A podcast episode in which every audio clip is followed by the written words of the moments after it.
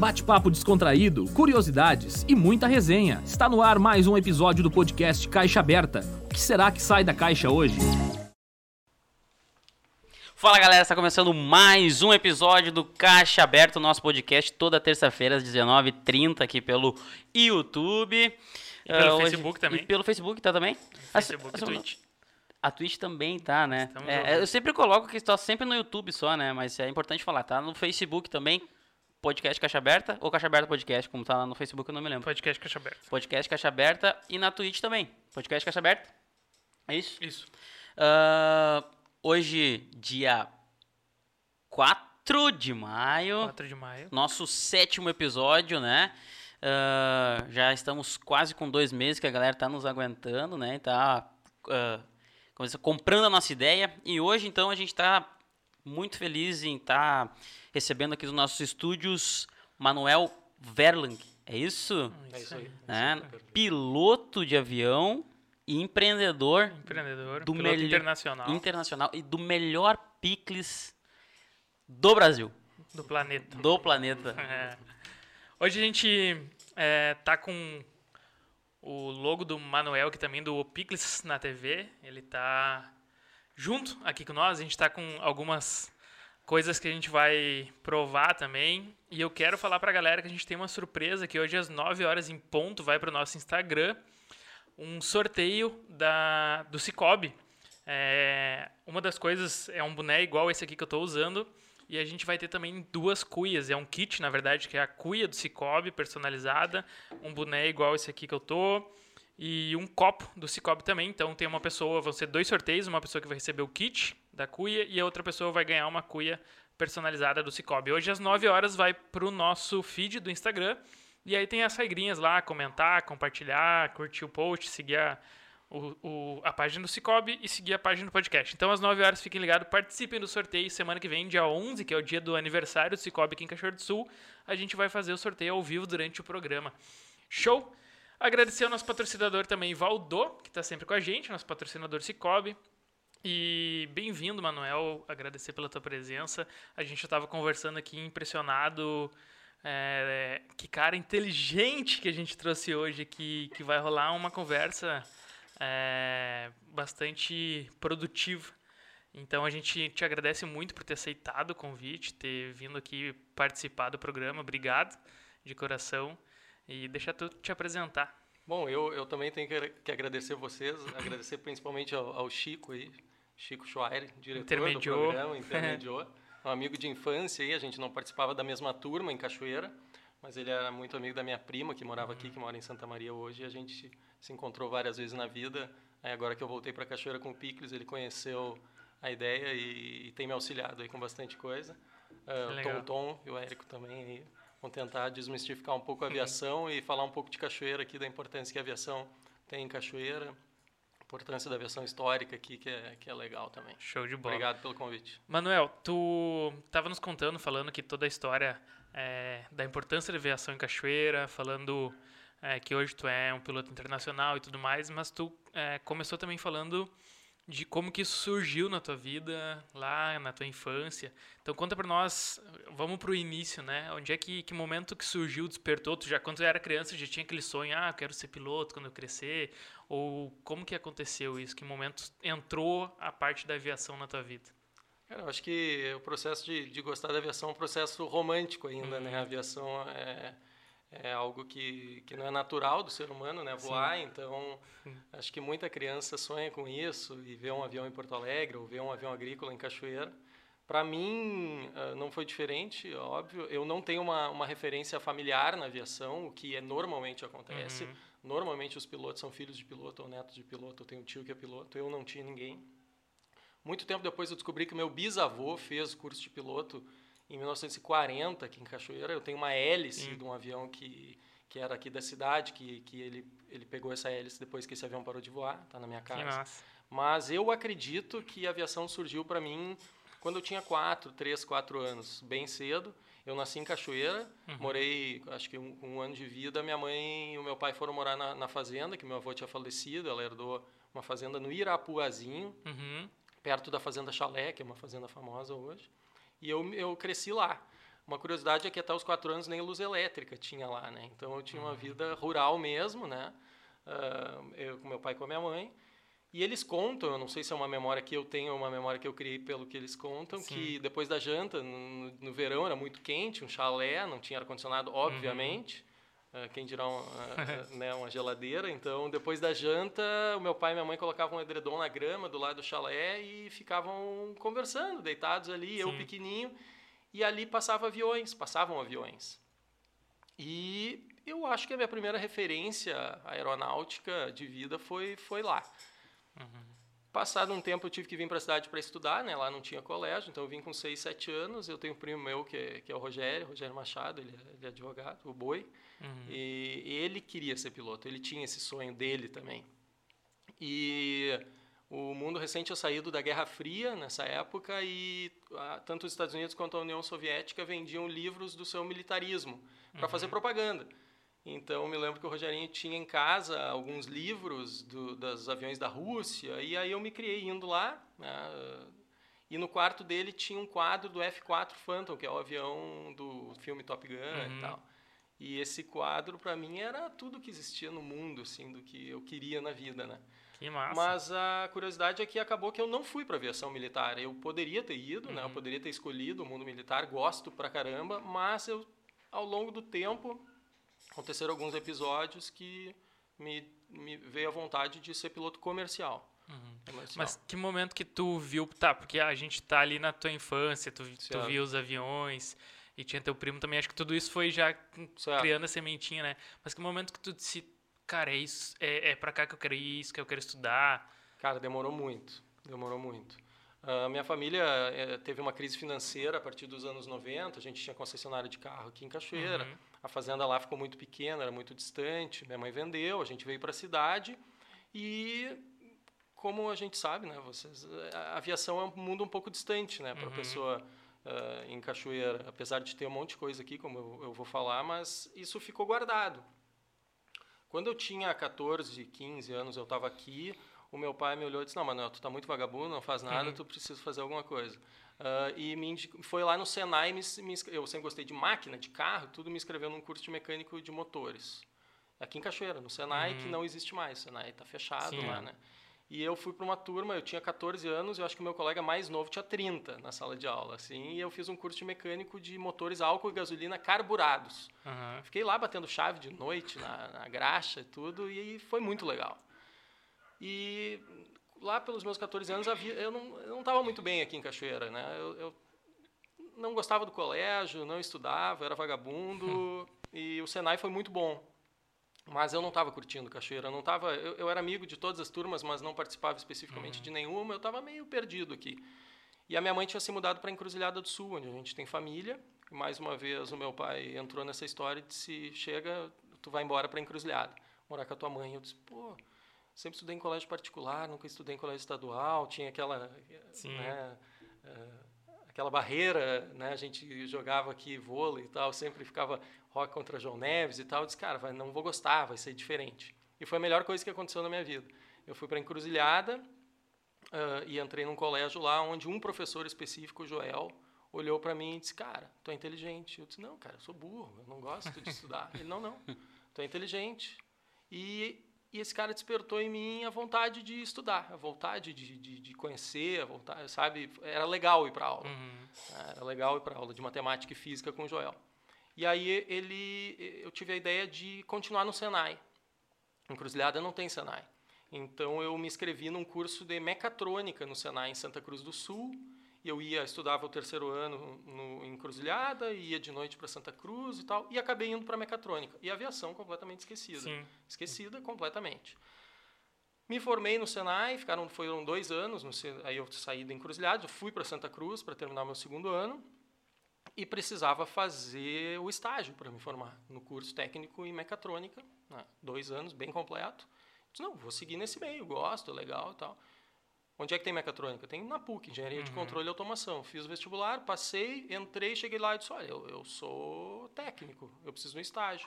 Aí lá tinha o Thiago, que era um professor, ele disse, não, te consigo um estágio no laboratório de robótica da PUC, no primeiro Nossa, semestre. Massa. Eu disse, cara, estou muito bem, estou muito bem, com 18 anos e tal. E aí, no meio, já comecei a não gostar. Já. Na segunda semana já começou a ficar chato. E aí a faculdade em si, o estágio é muito legal. Uhum. Mas começou a ficar chato e tal. E aí, acho que no meio do semestre, não tem uma data específica, eu fui para uma aula de física no prédio das ciências aeronáuticas, que tem na PUC.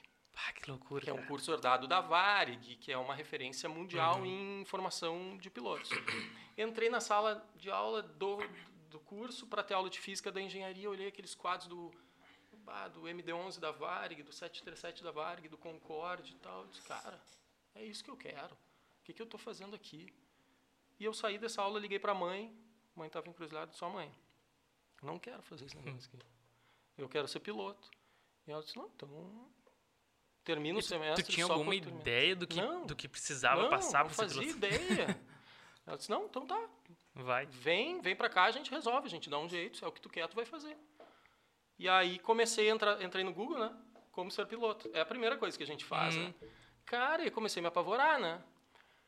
Faculdade, aula, aeroclube ou militar, e não sei o que, era muito difícil de saber. Eu não sei como é que tá hoje, porque né, pas- passaram-se Uhum. muitos anos.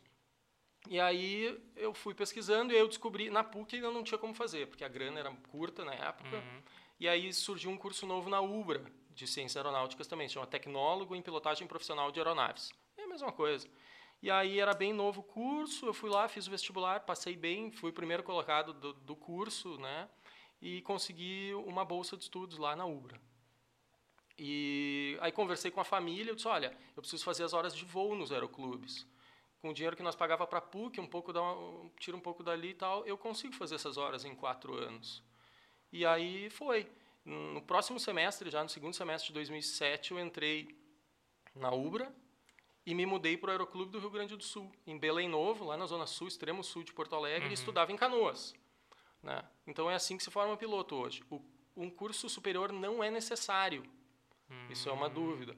Ter uma faculdade não é pré-requisito para tu entrar numa companhia aérea Entendi. né? Ah, mas é um diferencial.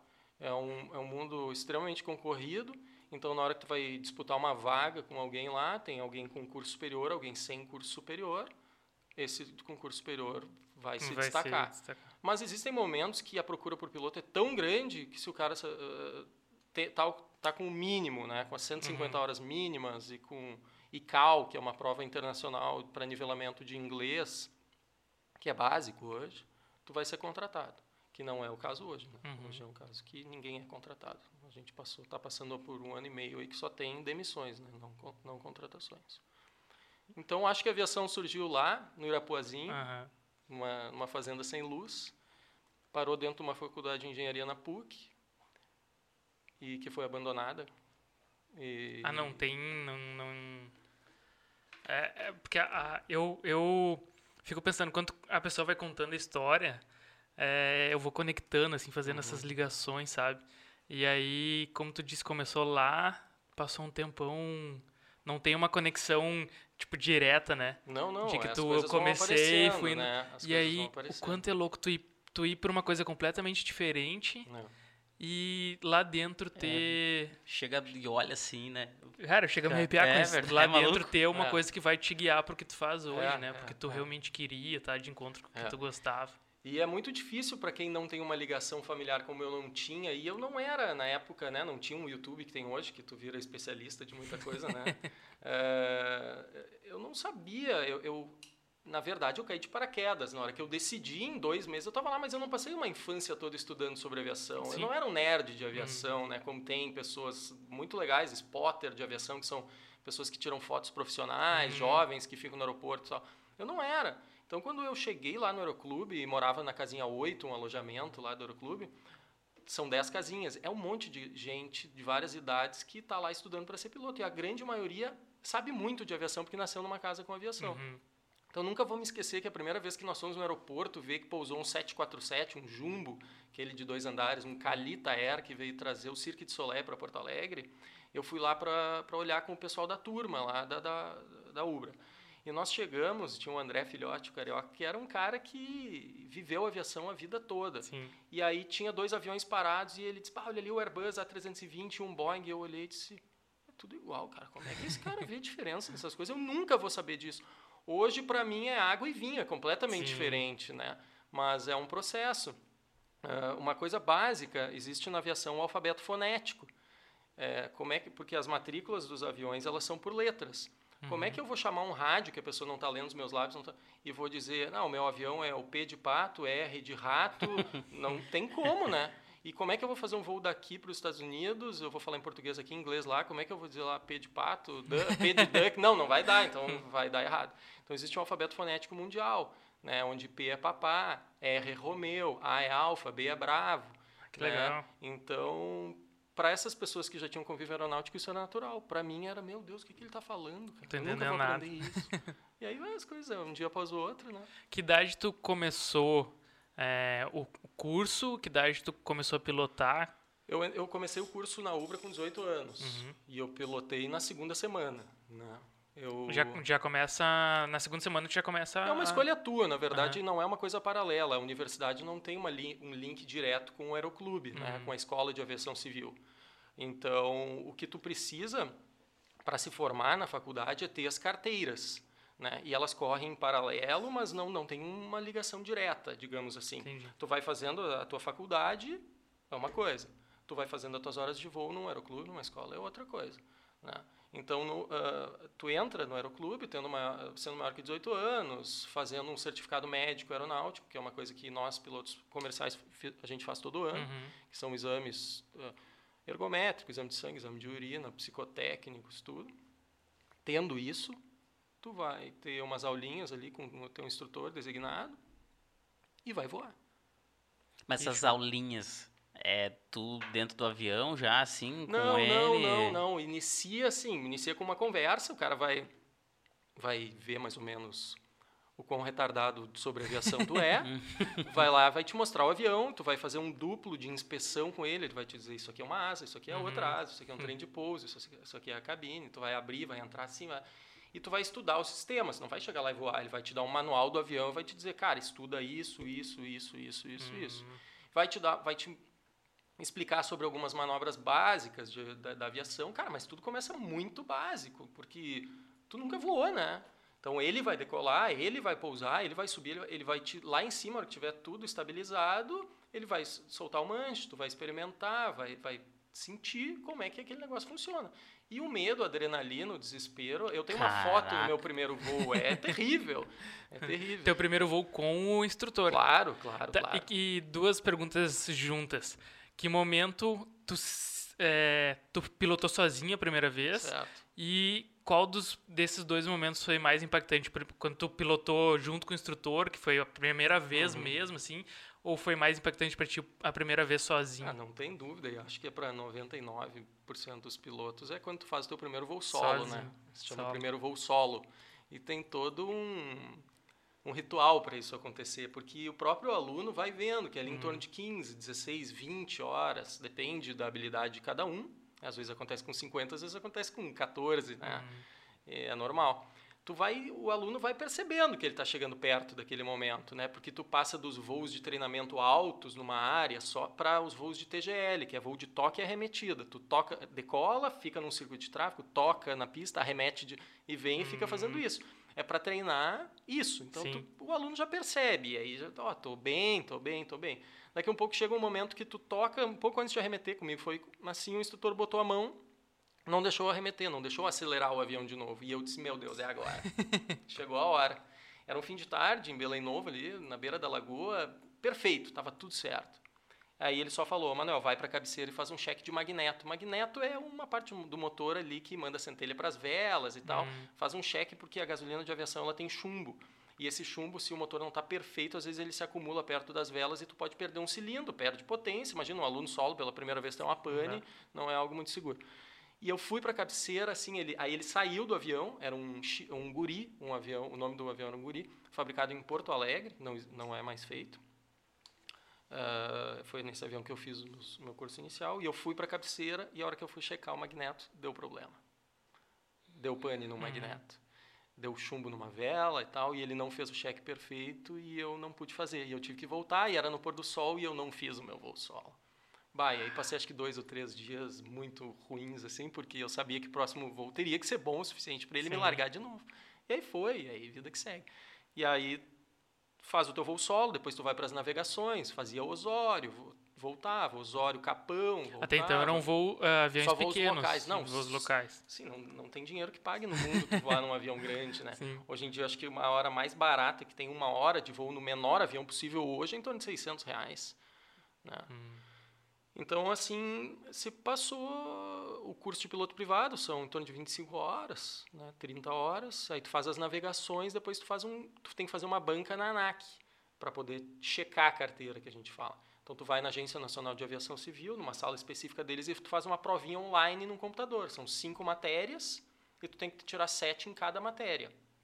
E aí, no fim, tu aperta lá finalizado, foi aprovado, foi aprovado na banca, tu pode fazer o teu, desculpa, pode fazer o teu, teu voo de avaliação final com um checador credenciado pela ANAC. E aí tu recebe a tua carteira de piloto privado. Acho que é o momento de mostrar o que, que tem na caixa. É, né? vamos mostrar então, vamos mostrar.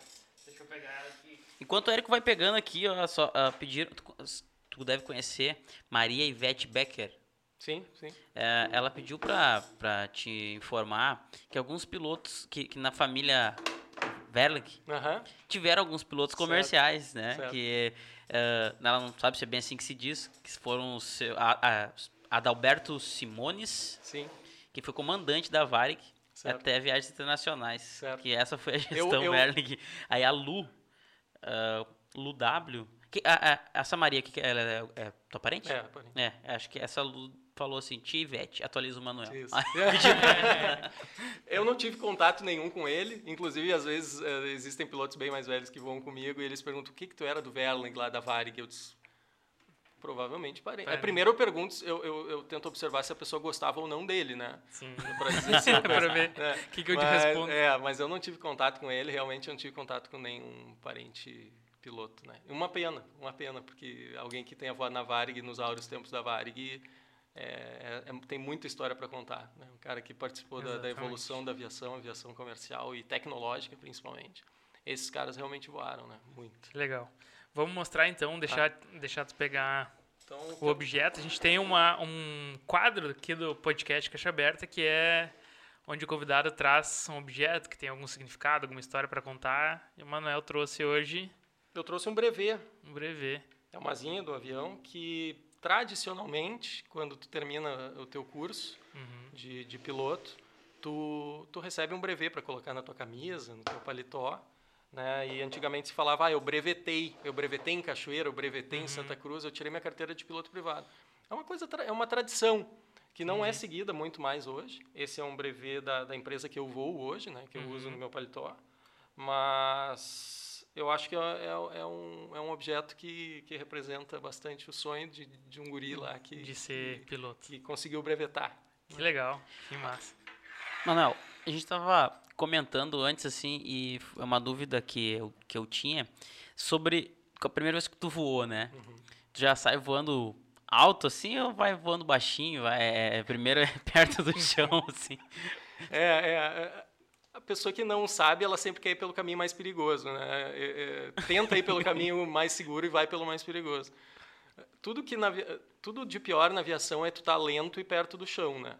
Porque o chão é o problema, a não ser que seja a pista que tu quer pousar, né? Então, quanto mais alto, melhor, por vários motivos. E quanto mais rápido, melhor, por vários motivos. Né? Quanto mais alto, me melhor, porque tem menos oxigênio no ar, então tu consome menos combustível, tu tem né, uma capacidade de ir mais longe. E quanto mais rápido, tu tem mais sustentação, né? que a sustentação é relacionada com a velocidade pelo perfil aerodinâmico da asa. Quanto mais rápido tu vai, mais sustentação tu tem, mais longe do install tu tá. O install é tu perder essa sustentação. Né? Essa velocidade é tão boa até o ponto de tu chegar próximo da velocidade do som. Aí muda tudo. Aí as, regras, as leis da física mudam, tu entra em compressibilidade do ar e aí quanto mais rápido é mais difícil. Por isso que os aviões supersônicos como Concorde, os aviões militares, ele tem flechamento, ele tem um perfil de asa mais laminar para tu trabalhar com a física da velocidade de alta de alta velocidade, né? Mas então voar perto do chão e lento não é o recomendado. né? Mas um voo, mas um voo ah, de instrução ele se dá em torno de, de mil pés aí, dois mil pés, Mas já, 300 mas, já- metros, mas já dá pra quebrar, 500 um, metros. quebrar uma mão se, se cair de... É, Cara, tem- mas tem- isso que eu fiquei pensando, alguém ah, chega assim, tá, tá lá, tá, tá no curso já, tá, tá ali, E bah, quando faz isso, quando chega assim no momento crucial de, sei lá, de voar sozinho ou de estar fazendo alguma manobra, alguma coisa assim, pega e tipo, pá, não Não é o que eu quero. não é o que eu quero, me Desiste. dá um pavorzão, Muito, desiste muito, assim. muito. Mas é um é, é, é uma é expressivo essa porcentagem Não, assim? não é porque ah, na maioria das vezes a pessoa já experimentou de alguma forma, né? Não vai fazer o primeiro voo da vida o primeiro, no primeiro voo de instrução, né? Eu não era um cara voado, né? Como eu disse, a minha família não passava por uma, uma situação financeira muito boa quando eu era criança, assim, né? Um pouco antes de, de iniciar. Mas, sim, eu, o primeiro voo que eu fiz para tristeza do meu pai e da minha mãe foi aqui em Cachoeira, no tempo que o aeroclube bombava aqui nos anos 90. Existiam uns aviões que faziam voos panorâmicos e eu incomodei, devo ter incomodado muito, né? Porque meu pai tem pavor de avião e ele me levou para voar e foi comigo, né? Então essa é a minha primeira lembrança de voar. Eu voei num aqui, fiz um voo panorâmico. Eu devia ter sete anos, mas eu me lembro do cheiro do avião, me lembro da cor do carpete, eu me lembro que de tudo. Esse avião caiu, infelizmente, em Curitiba alguns anos atrás. Não existe mais. E eu voei com o piloto era o Neves. Ele ele hoje é piloto agrícola aqui em Cachoeira, é um amigão meu. E, e eu comecei ali. Foi o primeiro voo. Depois, com 9, 10 anos, eu tinha uma, uma tia minha tinha um bar na Praia do Francês, em Maceió. Foi para lá. E aí a minha mãe e o meu pai resolveram me visitar elas no verão e eu, nós fomos de Transbrasil. Foi a primeira vez que eu entrei num Boeing.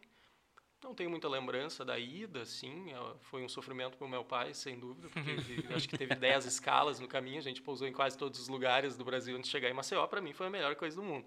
Mas na volta teve uma coisa que me chamou a atenção. Hoje, eu entendendo de aviação, eu sei o que, que aconteceu. Tinha uma frente fria, tinha passado pelo Rio Grande do Sul, devia ter passado, estava em Santa Catarina, que é um tempo bem, bem ruim. E nós fizemos uma escala em São Paulo, voltando de Maceió. Nós estávamos nas primeiras fileiras ali e a gente ouviu a conversa. Meu pai e minha mãe ouviram a conversa dos pilotos falando sobre a frente fria, que ia ser complicado, que ia ter turbulência, que ia ser, que ia ser ruim. E eles ficaram super nervosos. E eu não tenho uma lembrança de medo disso. E realmente nós decolamos e passou por tudo isso. Aí nós, por- nós mudamos de avião e nós fomos, sentamos em cima da asa. Eu me lembro do gelo se formando na turbina, é uma coisa normal, da turbulência, de gente gritando e tal. E eu disse, cara, é isso que eu quero fazer. Que louco, Então, Foi o inverso de todo mundo. É isso que eu quero fazer. Um cara que, que voa essa trozoba nessas condições, o cara, o cara é foda O cara é foda. né? É isso que eu quero fazer. E, e realmente foi, foi assim. Tem algumas lembranças que passaram no meio da vida, assim, que, que sempre voltaram aquele sonho de, de bem criança. Bem criança. E que momento. Hoje tu, tu, é, tu tem 32 anos, né? Isso. Com que idade, que momento foi que tu entrou pra pilotar o primeiro avião grande, o primeiro Boeing? Na verdade, eu nunca voei Boeing. Qual que é, explica pra nós já a diferença, porque avião. Pra, que pra mim. Avião grande é Boeing. e o Avião resto grande é. Boeing e o resto é teco-teco. se não- né? Sim. Ah, em 2014, eu fui contratado por uma das três maiores empresas aéreas do Brasil e eu fui. Nada pode ser barbada, né? Uhum. Eu sou bairrista do Rio Grande do Sul e eu fui contratado na 2000 base Manaus. 2014 tu tava com. Que idade? Ah, eu tenho que fazer conta, eu é mais conta- complicado, eu, eu né, perguntei cara? pra, pra Ah, não vai. precisar Não fazer. precisa Tá, fazer. mas enfim, É. é já bem novinho, Isso, né? isso. Tinha 25 anos. Por aí. 26, é. Entrei na... Baseado em Manaus. Uhum. Baseado em Manaus. E foi, foi animal. Foi muito legal. Eu não voava um avião grande. Eu voava um ATR, ATR-500, é um turbo-hélice eh, de um conglomerado europeu. Um avião para 72 lugares. Uhum. Que, porra, para quem voava um avião de dois, ou um lugar, que era de onde eu vim, né? Eu, voava avião, eu, eu passei pela aviação agrícola. Foi em outra época. Antes disso, eu passei pela aviação agrícola. Então, eu voava TR em Manaus. Todo aquele norte eu conheço de cabo a rabo. Manaus, Tefé, Tabatinga, eh, São Gabriel da Cachoeira, Irunepé, os maiores garimpos de lá, eh, Belém, Marabá. Então, fiz, fiquei um ano voando lá no norte. E aí que aí que, que uma outra coisa surgiu que foi a pescaria esportiva, né? Lá é o paraíso da pesca no mundo, né? Então eu fiquei um ano lá, tive a oportunidade de ficar um ano pescando lá. E aí que eu descobri a pesca esportiva, porque aqui eu só pescava traíra, matava, comia, Uhum. lá descobri a pesca esportiva, o pesca e sol. Hoje é teu hobby é, um, é o principal. é. principal hobby. Tem vários, né? Mas a pescaria é... E a gente tem uma benção, né? Que pouca gente... Hoje até tem mais gente utilizando, que é o Rio Jacuí, né, cara? Uhum. É. O Jacuí é sensacional. É maravilhoso. Ah, na questão de isso é uma pergunta. Algumas pessoas, quando eu falava, né, sobre a tua presença aqui no, no, no podcast, falavam assim, bah, mas será que ser piloto de avião, assim, tu consegue uh, conhecer os lugares, né? Porque às vezes as pessoas acham que tá, vou, é, é, igual o ônibus, né? Tu só para o ônibus, sai de volta e vai e viaja de um lugar para outro e não consegue. É uma dúvida, talvez... é uma dúvida grande. Vou terminar a resposta dele, porque ficou faltando uma tá. coisa. Em 2018, eu passei a voar um Airbus que é, que é uma outra fábrica europeia. Uhum. Né? Eu passei a voar 320, que é um avião de 180 lugares. E Esse aí... já é aquele avião que a gente está acostumado a ver isso, no, aeroporto, no aeroporto de Porto Alegre. Isso, assim. isso. E aí eu fiquei um ano e oito meses lá e aí surgiu um convite para voar o maior avião da frota da empresa, que é o A330, que é um avião que ontem nós decolamos de Manaus com 304 passageiros oh. e 20 toneladas de carga, um avião Já é avião internacional? É um avião pra, com capacidade de voos transoceânicos, né? transcontinentais. E o, o, que eu mais queria entender de ti, assim, com, é, tentar transmitir para nós a sensação do momento que tu saiu do, do avião que a gente conhece pelo Teco Teco para um avião que é aquele painel enorme. Porque, cara, muita gente tem aquele sonho de pelo menos entrar na cabine do piloto ali, né? Enxergar aquele painel, aquele monte de coisa, aquele monte de botão. E aí, imagina sendo o piloto, a sensação é. que tu olha assim aquilo.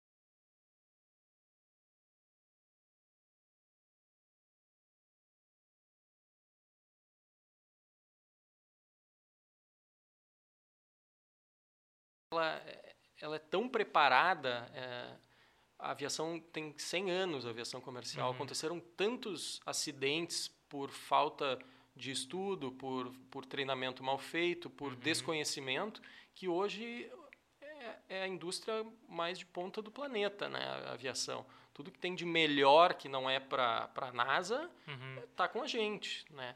Então, assim, ok, tu foi contratado por uma empresa aérea, tu vai voar o A330, que é o avião que eu vou hoje. Tu não vai entrar no avião, o cara vai te explicar esse aqui é o avião e tu vai sair uhum. voando. Não.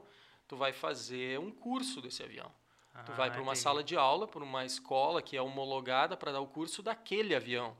E tu vai ficar um, dois, três, seis meses numa sala de aula estudando, estudando aquele avião. tudo sobre aquele avião.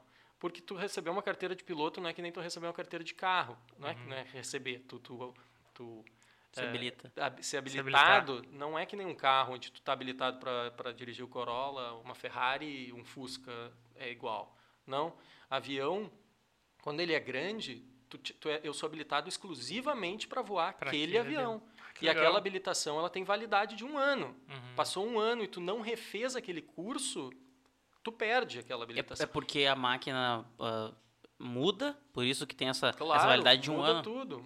Não, uh, tu não vai refazer todo o curso, tu vai fazer uma requalificação, né, com alguma modificação que teve, né, tu faz um simulador de voo para simular as panes que uhum. tu pode ter, né, mas é isso aí, tu fica em sala de aula, terminou a parte teórica, tu faz uma prova, é aprovado, tu vai para um simulador de voo. Simulador de voo é uma maquininha que custa 10 milhões de dólares, não sei quanto hum. exatamente, que é um flight simulator, né? Idêntico. I idêntico. É uma cabine idêntica em cima de uma base hidráulica, onde toda manobra que tu faz, tu sente.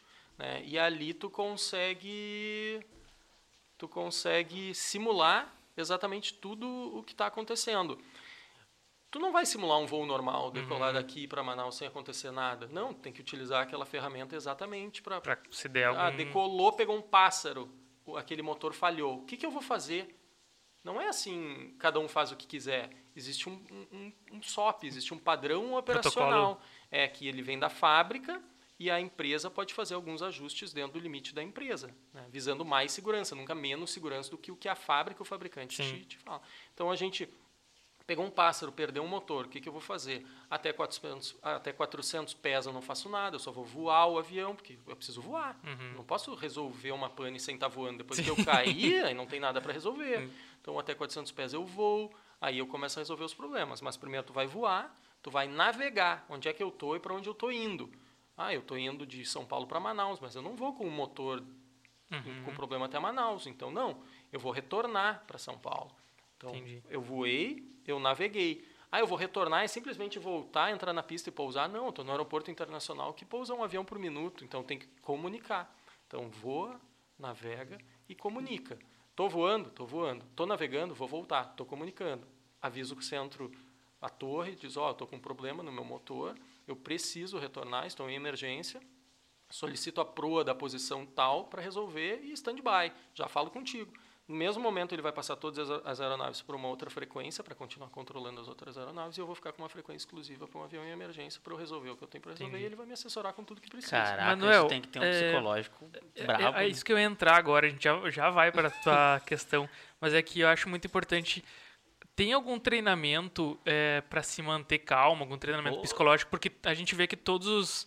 Não sei se todos, mas já vi vídeos e agora tu falando na maior calma do mundo, assim. Eu lembro de um vídeo que eu vi o piloto informando al- alguma merda muito grande, assim, que tinha dado e que ele ia ter que voltar, ia ter que, que posar e tal, ou até fazer algum pouso é, que talvez nem fosse é, num lugar seguro, totalmente seguro. Só que ele falando numa calma maior do mundo, assim, Sim. parecia que eu tô tomando um mate conversando, sabe? E aí, tem algum. Vocês passam por treinamentos ah, disso pra se manter calmo, pra.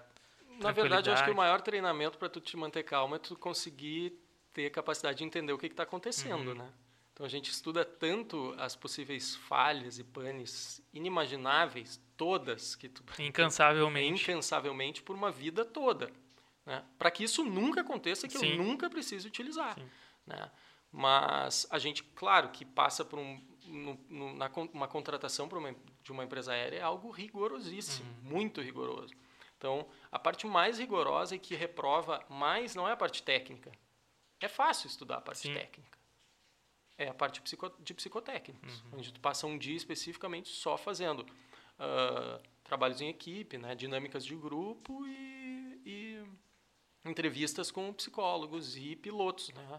Tem uma psicóloga e um piloto, ela te coloca uma, um exemplo e tu tem que debater sobre aquilo, não algo técnico, mas algo que te tire um pouco Uhum. do teu do teu dia a dia, né? Não tem um treinamento específico. E existe a parte de comunicação, que para mim é a parte mais importante, que se chama CRM. né? O CRM hoje é Corporate Resource Management. É a parte de como, a, como que a empresa lida com a comunicação. O que, um exemplo, um passageiro foi no banheiro, fumou, que é proibido, Uhum. jogou uma bituca de cigarro no, no lixo, cheio de papel, e começou a dar fumaça. Uhum. né? Os dois pilotos lá na cabine precisam ser informados. Né? Então, como que vai ser feita essa comunicação? Então, uma comissária, um comissário vai ligar para a cabine e vai falar. Ó, tô com fumaça no banheiro. A minha aeronave tem oito, seis, cinco banheiros. Qual banheiro é? Eu tenho alguma informação já? Não, não tenho. Então, eu vou dizer para ela, segue os teus procedimentos que a gente está retornando para um aeroporto mais próximo. Até esse momento não estou numa emergência que estou descontrolado, então vou para o aeroporto que a minha aeronave cabe, que eu tenho a infraestrutura que eu preciso, e tu vai me mantendo informado. Esse fogo, por algum motivo, ela combateu, deu tudo certo. Ela combateu, ela foi com o extintor, combateu, o fogo apagou, tá tudo, escaldou, rescaldou, colocou água, tá tudo certo. Ela vai me chamar e vai dizer, olha, tá tudo certo. Aí eu vou ter que tomar minha decisão. Eu sigo ou eu não sigo? Fogo derruba avião em 15 minutos. Sim. Então, assim, eu, hum, dando esse exemplo rápido, eu não seguiria, eu ia para o aeroporto próximo, mais próximo, desembarcaria esse, esse cidadão pela, com a Polícia Federal, Sim. ele iria preso, iria fazer uma vistoria toda na aeronave, e essa aeronave está navegável e está tudo certo para continuar. Ah, então, assim, a comunicação é o mais importante. Como que a minha chefia entra em contato comigo, como que eu entro em contato com o próximo, e se, eu tenho, se todo mundo tem as ferramentas necessárias para resolver os seus problemas. né?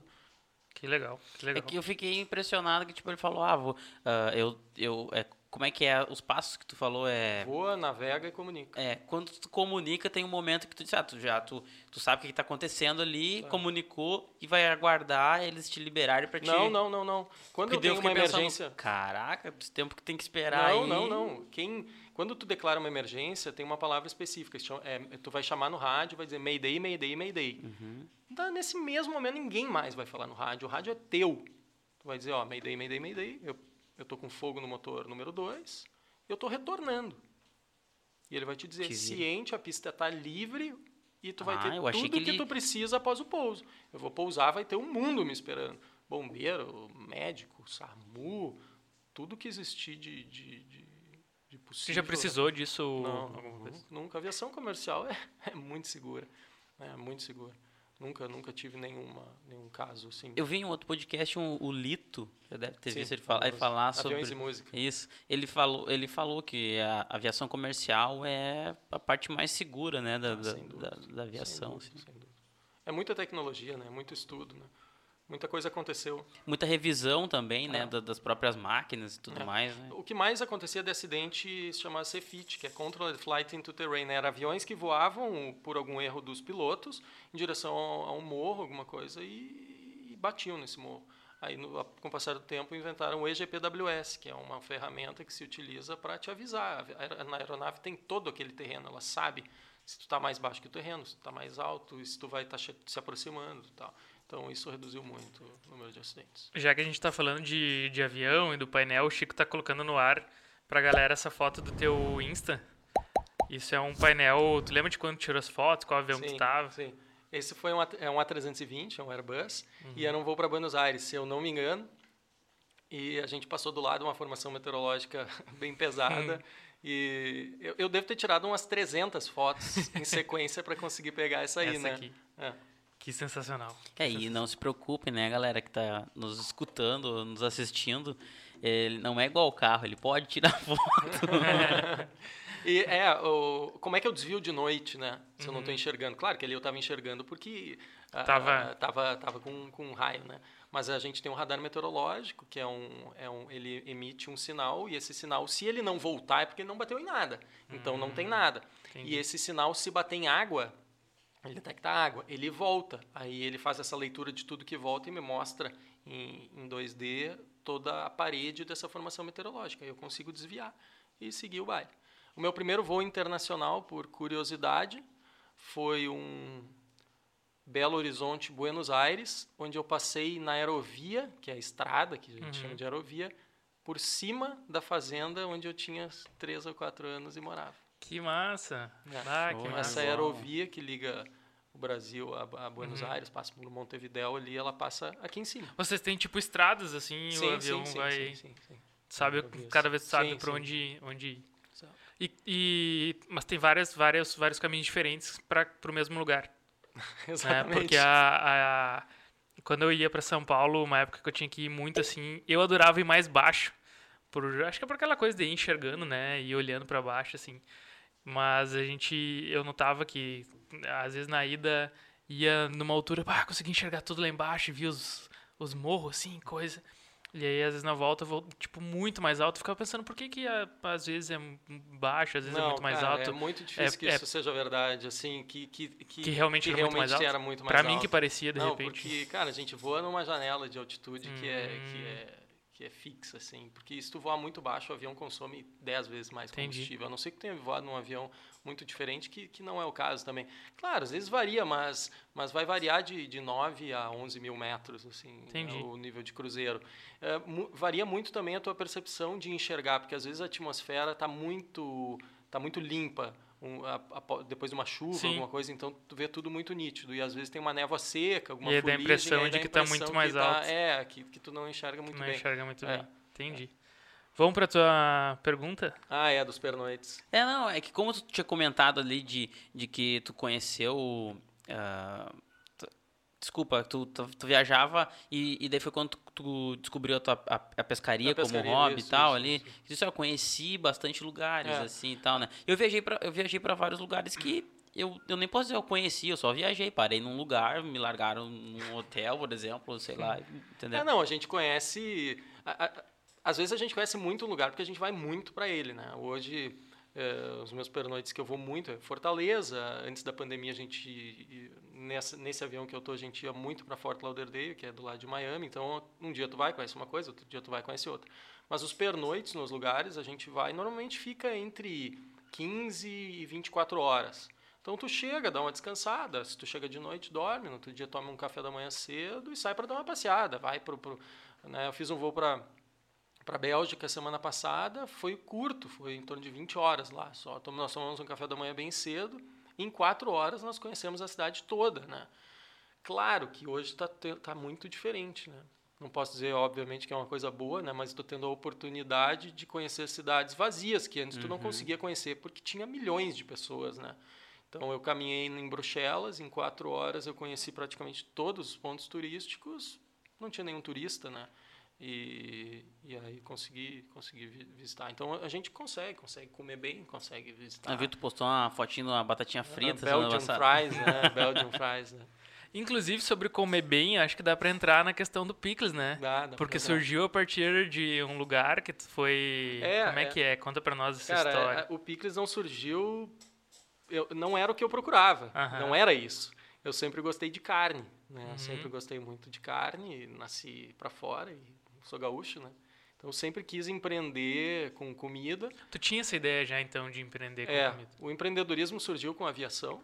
Né? Uhum. Eu, eu fui, eu voava para um para um empresário logo depois que eu me formei, um empresário me contratou para voar um avião particular, o Sandro, e aí nós compramos um avião, ajudei ele a comprar um avião nos Estados Unidos. Uhum o Golf Uniforme Índia, que é a matrícula.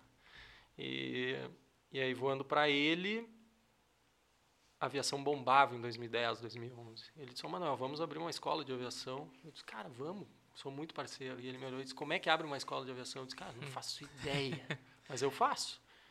E assim surgiu o empreendedorismo, na verdade. Hum. Ele me deu todas as ferramentas. E por um ano eu trabalhei no escritório e fiz a homologação da Realizar Escola de Aviação Civil, que é uma escola que tem torre. Nós compramos seis aviões nos Estados Unidos, homologamos uh, essa escola lá no aeroporto, conseguimos uhum. autorização de uso com a prefeitura.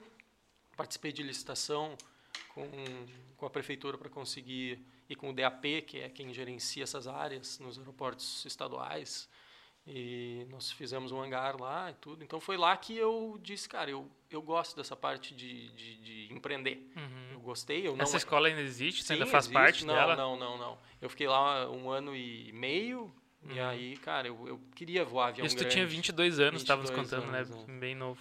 É, e aí eu, a hora que estava tudo pronto, eu disse, cara, e agora eu vou ficar aqui pelo resto, pro resto da vida? Muito legal. Uhum. Mas aí quando eu estiver velhinho, eu vou dizer, cara, não voei um avião grande. então eu saí, eu saí, e aí, mas fiquei com aquela pulga atrás da orelha de empreender, né? Só que empreender sem dinheiro não é fácil, né, cara? E eu saí da escola, eu falava inglês muito mal na época, e para aviação preciso falar inglês, então eu peguei a grana que eu tinha conseguido da escola, guardar da escola, e fui morar na Inglaterra. Morei em Brighton, no sul de Londres, ali, uhum. por uns uhum. seis meses, para aprender inglês, consegui, né? Que eu, tudo que eu tinha vagabundeado nas aulas de inglês, né, eu tive que pagar para ir morar lá. E aí voltei, voltei com a aviação comercial em crise total. A Gol tinha comprado e quebrado a Webjet, a TUT tinha demitido, a Azul tinha demitido. Então eu disse, cara, voltei para o inferno. Eu saí daqui, estava do paraíso, em seis meses virou um inferno. Aí eu abri uma empresinha de assessoria aeronáutica para fazer homologações de escolas. Eu homologuei uhum. escola em Rondonópolis, em Curitiba, aqui em São Borja. Isso dava grana a aviação começou a reagir e eu disse, não, mas eu preciso voar, né, cara? Eu não sou de escritório. Aí Cachoeira do Sul é uma referência mundial uhum. em aviação agrícola. Estávamos contando isso. Né? A gente tem Aeroagrícola Santos Dumont, do Laudelino Bernardi, aqui, que é uma referência, né? A gente aqui já formou piloto agrícola de praticamente o mundo todo, claro, com foco na América, América do Sul. Uhum.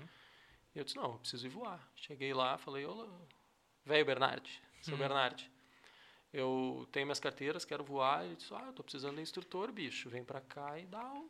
E aí eu fui e saí daquela aviação comercial, não da, mas da, como um piloto executivo e tal, e fui para uma aviação diferente aqui em Cachoeira.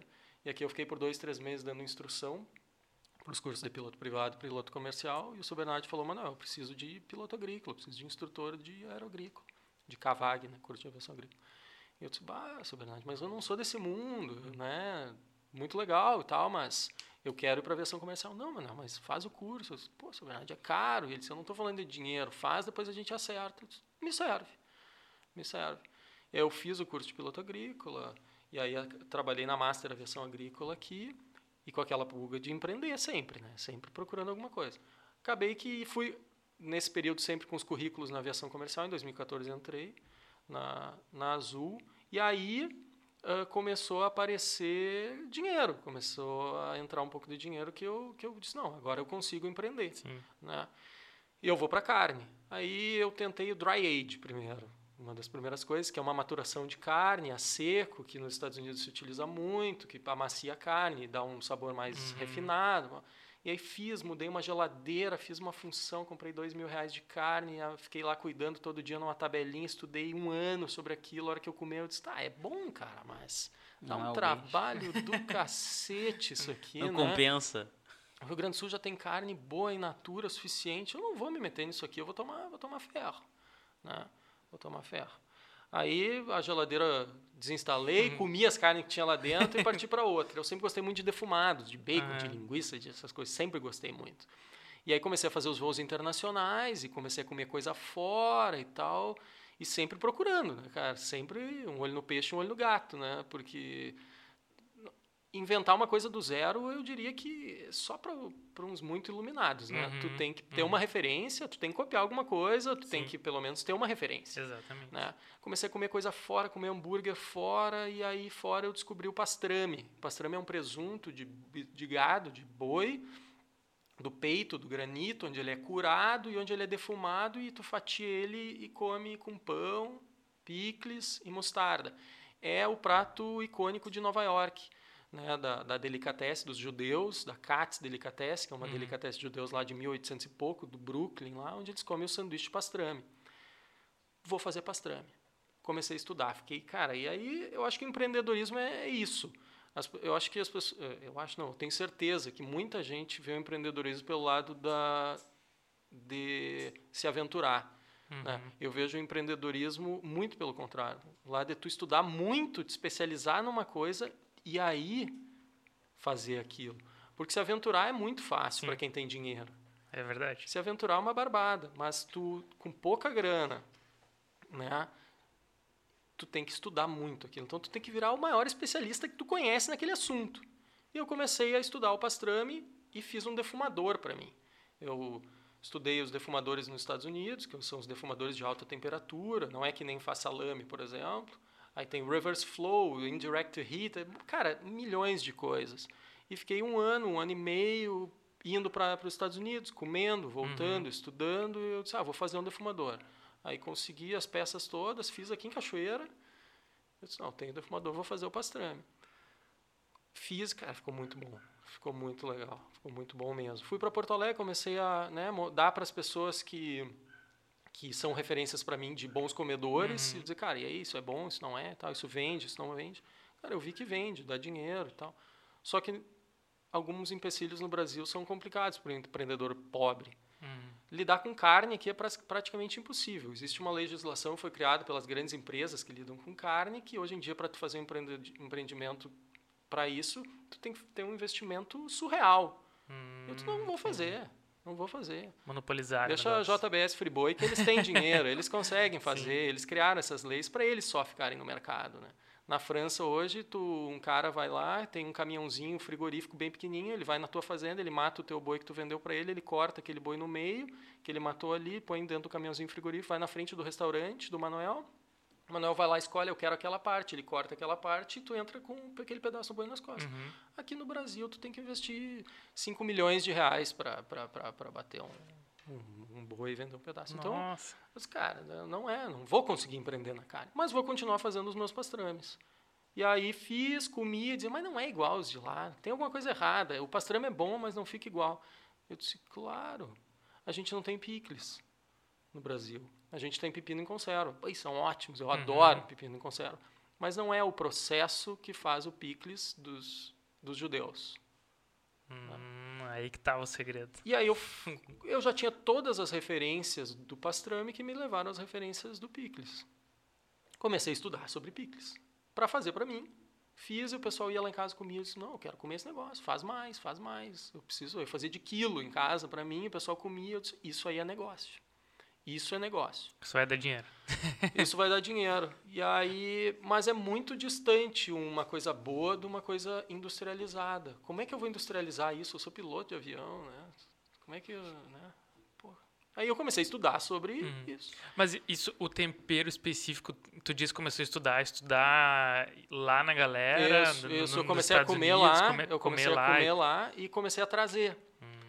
Tanto que o pessoal do raio-x dos aeroportos que eu passava voltava, "É o cara do pepino, porque sempre tinha cinco, seis vidros de pepino na minha mala. Todo mundo trazendo né, vinho. Uma pergunta bem é, pontual. Não é posso real? trazer nada. Não, é, Não porque posso. não sei onde é que eu vi, eu li, alguém falou que piloto tem liberação pra trazer o que quiser, alguma não, quantidade. não, imagina, iam virar uma, os maiores bombeiros do mundo. O cara vai três, quatro vezes por mês para os Estados Unidos e traz tudo o que quiser. Não, não. A gente não tem cota. Eu posso trazer. Ah, Claro não tem cota. Não tem cota. Entendi. Mas eu posso pagar, né? Eu faço, eu pago sem a minha cota. A tua cota hoje é 500 dólares Uhum. como passageiro. Acima de 500 dólares tu paga 50%. Eu não tenho a cota, eu posso trazer, mas eu pago 50% de tudo. Ah. Claro, se eu trouxer um vidro de pepino, né? Se eu Sim. trouxer ah, coisas pessoal não incomoda, Uhum. mas tu não pode trazer um, Um videogame, um iPhone. Entendi. não pode, não pode. Não, É, não o piloto como. com. Aí ele ia abrir uma, uma uma loja. lojinha. Uma lojinha. Uma lojinha. É, é. E aí E foi aí? assim, cara. Aí o picles ficou por baixo dos panos, eu fazendo em casa, comendo e com aquela pulga atrás da orelha. Estudar, estudar. Só que, cara, pra tu fazer um negócio, tu tem que se dedicar. Eu, aviação bombando antes da pandemia, eu voando muito. Eu não tinha tempo. Meu Sim. pai trabalhando, a minha esposa trabalhando. E aí começou a pandemia. Começou a pandemia. Aí eu fiz uma reunião lá em casa, a empresa que meu pai trabalhava fechou a representação no estado, ele foi, pra, foi demitido. Ah, a, minha, a minha esposa é arquiteta e tá difícil. E eu, eu reuni eles e disse, vamos fazer o Picles? E eles falaram, vamos, vamos fazer. E aí eu tive a oportunidade de pegar uma licença não remunerada da minha empresa. Eu fiquei seis meses sem trabalhar e sem ganhar. Uhum. E aí eu morava em Porto Alegre, eu voltei para Cachoeira, tive uma, um auxílio enorme aqui da parte da prefeitura, com alvarás sanitários, eles me ensinaram muita coisa, tudo que eu precisava para fazer isso, foi muito legal. E aí eu comecei do zero. O que, que eu preciso ter de infraestrutura? O que, que eu preciso fazer? E outra coisa, tive uma assessoria de eh, engenheiro de alimentos, né? Porque eh, o meu picles, eu não sabia quanto tempo durava. E eu queria, não queria uma coisa que durasse 20 dias, né? Porque é difícil tu vender uma coisa que dura pouco, né? O cara botar na prateleira, ele tem um processo de fabricação caro, por isso que ele é mais caro que um pepino em conserva. Mas aqui em casa não dura duas horas, eu acho. Porque É, a gente é. compra. E aí a gente conseguiu fazer um produto que não tem químico, ele não tem conservante, ele não tem nada, e ele tem um prazo de validade de um ano e pode ficar fora da geladeira. Pô, não sabia. É, então, a hora que eu cheguei nisso, eu disse, não, o jogo está ganho, agora é só saber vender. né? Então, juntou tudo, eu montei uma fábrica aqui, eu moro em cima da fábrica, Uhum. eu sou baseado em São Paulo, e eu toco hoje, o meu pai e a Jaque, a minha esposa, tocam a parte de produção como funcionária, o pai toca a cozinha, né? a Jaque toca o escritório, principalmente com as transportadoras, e eu toco a parte de venda por enquanto. Né? Instagram, eu sou um cara fechadão, assim, eu não tenho, as mídias sociais são fechadas, eu nunca gostei muito e tal, mas eu tive que aprender, né? Tive que aprender. Tem o Henrique, que é o meu primo aí, que me ajuda bastante nessa Há quanto parte. tempo o Picles existe? A tua marca, o teu Picles? Nós lançamos em setembro. Em setembro. E semana Setembro agora, 2020? passada. Semana passada nós fechamos 10 mil vendas. 10 mil Que unidades. Pô, eu ia dizer, porque, porque já tá muito, tipo, com quem fala em Cachoeira, assim, É. já, já Cara, conhece. cachoeira que come de picles é surreal, né? E hoje É tu envia bom. pro Brasil inteiro, né? é, é, a gente tem um problema bizarro de logística no Brasil. né? Hum, É, a gente passou por, a gente passa por um problema sério de logística, que é as transportadoras não nos atendem, atendem muito mal. A gente tem uma transportadora bem boa aqui que, que, que nos atende, que é a Planalto Encomendas, e a São Miguel Uhum. também, mas o que eu quero dizer é o seguinte, eu quero, preciso mandar para o Nordeste, é um, é um mercado que nos procura muito. muito caro. A Planalto só vai até São Paulo, a São Miguel aí fica muito caro para ir Uhum. para lá. Então a gente tenta, há dois meses, tentar fazer um cadastro na FedEx. Alô, FedEx. Não tem como, cara. É impossível. Tem que ir lá me ajoelhar. Eu trato meus clientes com o maior carinho, com tudo, e eu tento fazer um cadastro para ser cliente da FedEx. Os caras não, não querem me atender. E a gente tem um problema gigante que com a pandemia acabou vidro no Brasil. Tu imagina tu abrir uma empresa em setembro que vende pepino, picles em conserva, Uhum. pepino em conserva, em vidro. Né? O meu produto tem que ser vendido em vidro por causa do, do processo de fabricação. E aí, do dia para noite, tu Acaba. liga para o teu fornecedor, o fornecedor diz, não, eu não tenho mais o teu vidro e não tem previsão de voltar. Disse, não, Caraca. o que, que houve? Tá tudo certo, tá tudo bem. Não, faltou alguma coisa na indústria e eles desligaram a máquina do teu vidro, que faz o teu vidro. Por quê? Porque ninguém pode parar de beber cerveja, né? Tem que fazer vidro para Ambev. E aí, E, e aí eu ouvi, não sei se é real, mas que, que tava faltando também pra cerveja, que é por isso que deu uma diminuída no verão ali na quantidade de É, eu sei que a. Heineken ficou A um Heineken, vidro né? específico, mas para nós Eu achei acabou, até que era cara. jogadinha Eu de marketing compra- deles. Não, eu comprava, eu comprava só aqui no Rio Grande do Sul, eu trouxe de São Paulo, trouxe do Paraná, onde tinha, só que aí, cara, o que era X virou 3X, né, de preço. Mas e agora já tá voltando? Como é que tu Muito ainda tá. fraco, é uma incógnita o que está acontecendo, porque às vezes surge, assim, bum, surgiu, aí tu tem que comprar o que tem, Sim. aí daqui a pouco some. Então, cara, eu tenho, mas por quanto tempo? Não sei. sei. E tu, tu essa. ah, essas vendas que tem em outros estados, tu tem representações, tu larga em, em mercado, como é que tá? Ou é Não, compra não. por ti, tu tem teu site, como é que funciona? Não, não. E até aqui em Cachoeiro, pra quem quiser comprar. Na verdade, a gente tem. Eu, eu dou preferência sempre para vender para CNPJ, né? Eu vendo para mercados, casas de carne, mercadinhos gourmet, tudo esse pessoal entra em contato comigo, faz o cadastro e eu faço venda CNPJ. né? Entendi. Eu não dou. eu- Pessoa física não, não, Não, a gente- encontra no, no mercado, isso, né? isso, Entendi. isso. Em Cachoeira tem 5, 6, 7 lugares. Não vou falar os nomes porque eu posso esquecer de alguém e Tá. aí vai ficar ruim, né? Não gostaria Sim. que me esquecesse também. Mas se quiser saber, só manda um direct ali no, no, no Insta que eu digo em qual cidade que a pessoa tá e, e onde é que ela procura, Show. onde é que ela vai achar. Você ia perguntar? Não, é, é- pode ser besta a minha pergunta, tá? Mas ah, eles não são reutilizáveis, os teus É, os vidrinhos? uma boa pergunta. De repente eu digo até pra, claro que lá, lá pro Nordeste, lá, sei lá, onde tu vai mandar, é a galera difícil, já é difícil de tu mandar pra lá, mas difícil você dar a galera lá de mandar os vidrinhos vazios de Muita volta. gente nos pergunta, cara. Infelizmente, ele não é reutilizável. Ele pode ser. Ele. Vamos desmanchar e fazer outro, né? Uhum. Mas eu não posso, a legislação não permite eu reutilizar. Pô. Infelizmente. Então, o pessoal faz copo, o pessoal toma cerveja, o pessoal faz vaso, o pessoal faz ambrosia. Pepino, e pepino e conserva, É, garanto. É, é, é possível, é possível. Né? Então é isso aí, eu acho que o que eu tenho do empreendedorismo é isso. Eu acho que não é uma aventura, cara, é, é tu ser muito especializado naquilo que tu quer fazer. E eu divido os empreendedores em dois, né? Os que não precisam e os que- os que precisam. Precisa. Eu empreendi também, lá antes do Picles, eu fui para os Estados Unidos, tá, voltei, eu queria fazer uma coisa com comida, eu disse, cara, cheguei nos Estados Unidos bombando, as feiras de food truck e tal, e eu sou louco por carro, louco por máquina, eu disse, eu vou fazer um food truck. Eu tenho, eu tenho uma Variant de 74, Hum. gosto de Volkswagen, eu disse, vou fazer um food truck num, numa Kombi. Mas eu preciso de alguém que toque comigo. Eu me lembrei do Juliano Seconello, que é um cachoeirense, Aham. chefe de cozinha e tal. Liguei pro Juliano. Juliano, vamos fazer um food truck e tal? Tu toca? Toco, vamos fazer. Fui, comprei a Kombi, aí já tomei um golpe no cara que fazia, montava a Kombi, que ia fazer as modificações, já não fez. E aí eu comecei a observar, assim, isso num em torno de um ano, assim, Uhum. nem- né, tudo devagar e tal. Eu vi que a legislação brasileira não caminhava para um lado bom. Diferente do que é fora, onde o food truck tem uma liberdade, eu não diria que total, mas quase total de estacionar e vender. Aqui no Aqui Brasil, não, cara. E aí eu via, por exemplo, caras que tinham food truck em Porto Alegre, milionários, de bilionários. Né? Aí eu tentando fazer um food truck com 80, 90, 100 mil, o cara ia lá em uma semana, botava um milhão e bum, surgiu um food truck. E, e aí ele botava dentro de evento caríssimo. Eu olhava né, com dois neurônios e meio, dizia, esse cara tá torrando dinheiro, ele não tá ganhando dinheiro. E eu preciso de um empreendimento que me dê dinheiro, né? Agora eu só empreender por hobby, não. Aí eu fico pescando no Rio Jacuí, né? Que é muito melhor. Ah, Então, para mim, existem esses dois empreendedores, né? Alguém que tem uma grana, que consegue tirar um dinheiro de algum lugar e empreende para melhorar, e alguém que, que tem dinheiro Sobrando, sobrando pra brincar. para brincar. Né? Então, o ramo de comida tem muito disso, né? Tem cara com que não precisa ganhar dinheiro. Uhum.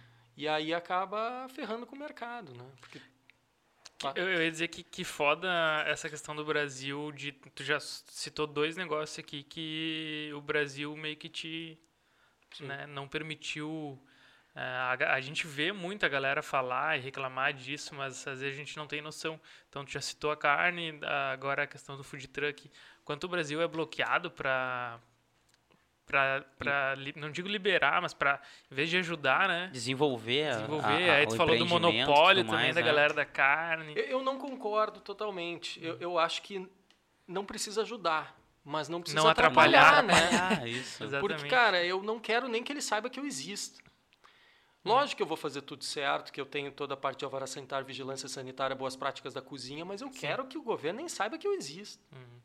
Agora ele está todo dia no meu colo, né? enchendo o meu saco, me cobrando absurdo, né? exigindo coisas que são eh, inviáveis para uma microempresa. pra um a impressão cara... que dá é que, que é para atrapalhar mesmo, né? Não, não, é, é porque é para manter só quem é grande no mercado, né? Por que, que eles não incentivam o mercado da carne em pequena escala? Porque quem paga lá em cima, né, chove dinheiro dos grandes. Então, a hora que tu, tu cria um sistema onde só os grandes conseguem sobreviver, eles vão ter dinheiro infinito para sempre. E o pequeno vai morrer.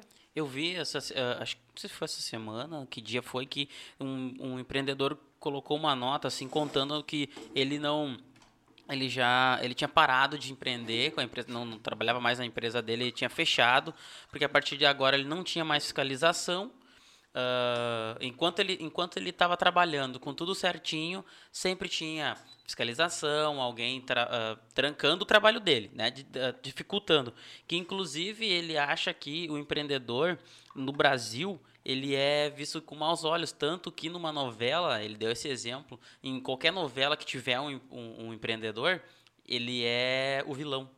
né? Ele nunca, é- em, em, sob qualquer circunstância, ele é, ele é o vilão da situação. Né? Então, que isso né, já está, é, como é que você é uma, é uma coisa que está é, como, que- como é que eu vou, vou dizer assim, já está dentro da nossa cabeça, assim, né? De que é, os caras estão lá só e, e o Bra- o Brasil tá atra- atrapalha muita coisa, né? Como tu disse, ele não ajuda, mas É, eu se, acho se que ele, eu- eu ele- acho- se ele não te vê, beleza, né? Mas enquanto ele tá te vendo, ele tá, te, ele tá fazendo alguma coisa assim para te bloquear, né? Vai te cobrar o imposto de alguma coisa altíssima, vai alguma coisa que tu já não sabia que tinha que ter e tem que ter, um eh, cobrando a CLT lá, sei lá, uma ca- ca- dos, dos, dos teus empregados, algo nesse sentido assim. né? Eu Isso acho que, ele- é uma é uma é um resultado nosso como brasileiro, né? Ah, tem um exemplo aqui. eh, Eu tenho um palitinho de queijo amanteigado que é feito por uma senhora que vende aqui em Cachoeira. Eu poderia ter ido numa grande rede e ter comprado um Cheetos, né? Uhum. Ah, então, acho que parte da gente também ah, utilizar mais esses pequenos empreendimentos, né? Ir atrás disso, que é bom pra caramba, é melhor, né? Então, porque não adianta, tu só vai empreender quando tu vê gente empreendendo se dando bem. É muito difícil ter vontade de fazer uma coisa num mundo onde todo mundo se dá mal, né? Então, eu vi empreendedores se dando bem. Eu tive a oportunidade de participar do empreendimento onde foi muito legal, né, que foi a escola de aviação.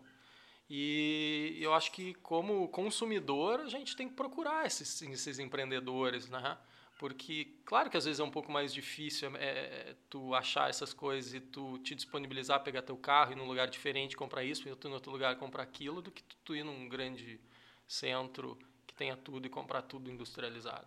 Então, a partir do momento onde mais gente vai se dando bem, mais gente vai querendo fazer, mais gente vai se dando bem, mais gente vai... E tu tem uma cadeia de compra enorme com consumidores consumindo coisas melhores, né? É o que eu vejo fora daqui.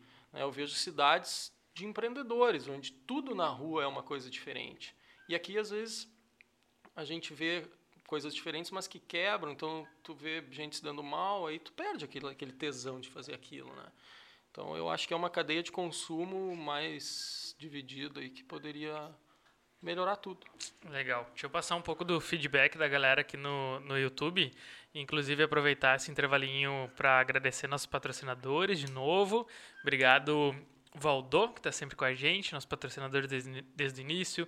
Obrigado, Cicobi, que inclusive, deixa eu ver que horas são, daqui a pouquinho já vai pro ar, tá programado pro nosso Instagram, Instagram pod, arroba podcast.caixa aberta, às 21 horas.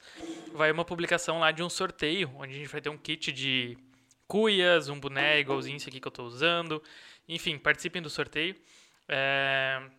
E aí eu quero passar aqui o feedback da galera. Ah, acho que é Geek, é teu parente? Não sei se é assim que fala. Não sei, não sei como é que é. Botou, tô na área família, então por isso que eu perguntei se é parente. Geek BS. Geek BS. E aí tem mais um comentário aqui. Ele botou: Amo o Picles. Uh, Miriam Prade colocou a maturidade deste guri. É verdade.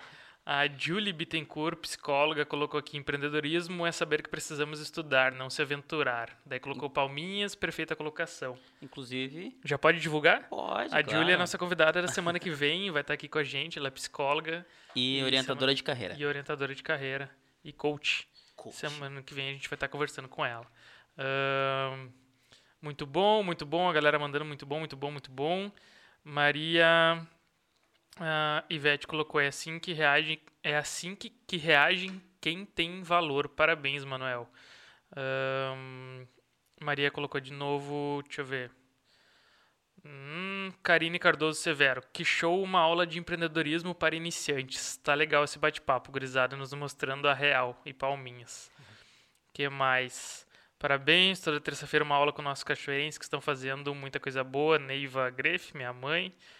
Karine colocou, Karine Severo, verdade, valorizar e comprar dos pequenos empreendedores do que das grandes empresas. A galera mandando parabéns, parabéns, parabéns. Sou eu, Marion, tô usando do meu filho. O, Gui, o, o Geek. Geek botou. Marion. Marion. Ma, qual, Marion. Fala qual aí, Marion? Qual, qual Marion? Mandei, mandei qual Marion.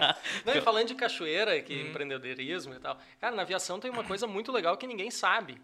Cachoeira tem é daqui, é natural daqui. Uhum. A maior referência histórica em aviação do Brasil é daqui. Ninguém, ninguém sabe. Ninguém Pouquíssima sabe. gente sabe. Nosso aeroporto se chama Nero Moura. Uhum. Quem foi esse, esse cidadão? Esse cara simplesmente foi o comandante do esquadrão Santa Pua, que foi o único esquadrão que foi para a Segunda Guerra Mundial e lutou lá com, com um sucesso absurdo, né?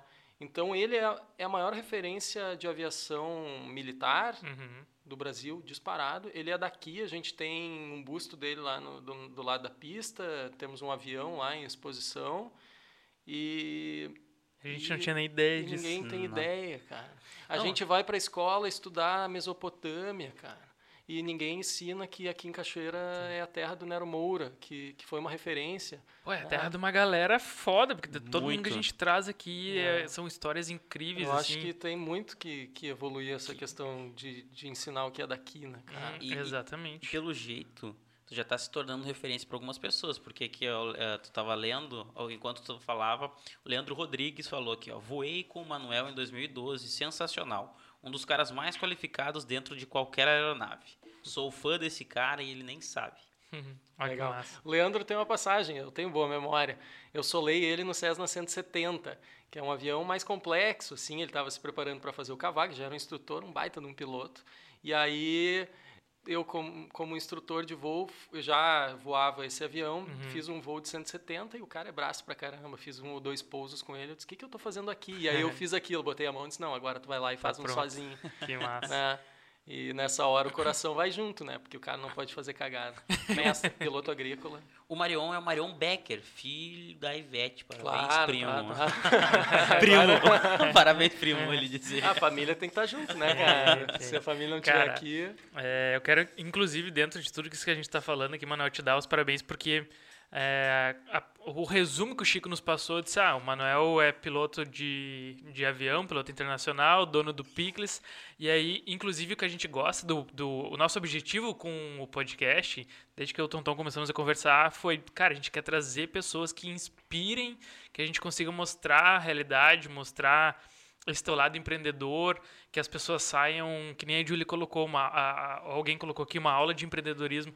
E conhecendo a tua história, agora a gente vê que tem todo um, um uma, um, um, nível de estudo, de muito estudo, muita coisa por trás até chegar a se tornar um piloto. Claro que a gente sabe que ninguém se torna piloto do dia para noite, claro. mas tu trazendo isso para nós fica tudo muito mais é, real, né? Muito mais claro. A gente consegue entender o quanto tu se dedicou para isso. Porque não é simplesmente, ah, o cara agora é piloto e é dono e é empreendedor. Não, tem toda uma história. E o que me chamou muita atenção mesmo, assim, que me traz uma admiração muito grande é que tu passou por três, quatro negócios, né? Que tu tentou, que tu foi lá, investiu, botou grana, daí viu que não deu certo, ou, ou travou num empecilho do país, e aí tu chegou no Picles. Agora tá com, já de setembro para cá, com 10 mil unidades né, vendidas e ainda talvez pudesse estar muito mais se não fosse a questão do vidro. É, é a gente teve que parar. Cara, eu torço para que daqui 10 anos tenham mais 50 projetos. Né? né? Eu gosto de, de, de ver o que, tá que tem, de ver as tendências e de, de, de inventar. E eu acho que isso é. é a essência do empreendedorismo. Inventar para mim, né? Eu fiz isso aí porque eu gosto de comer.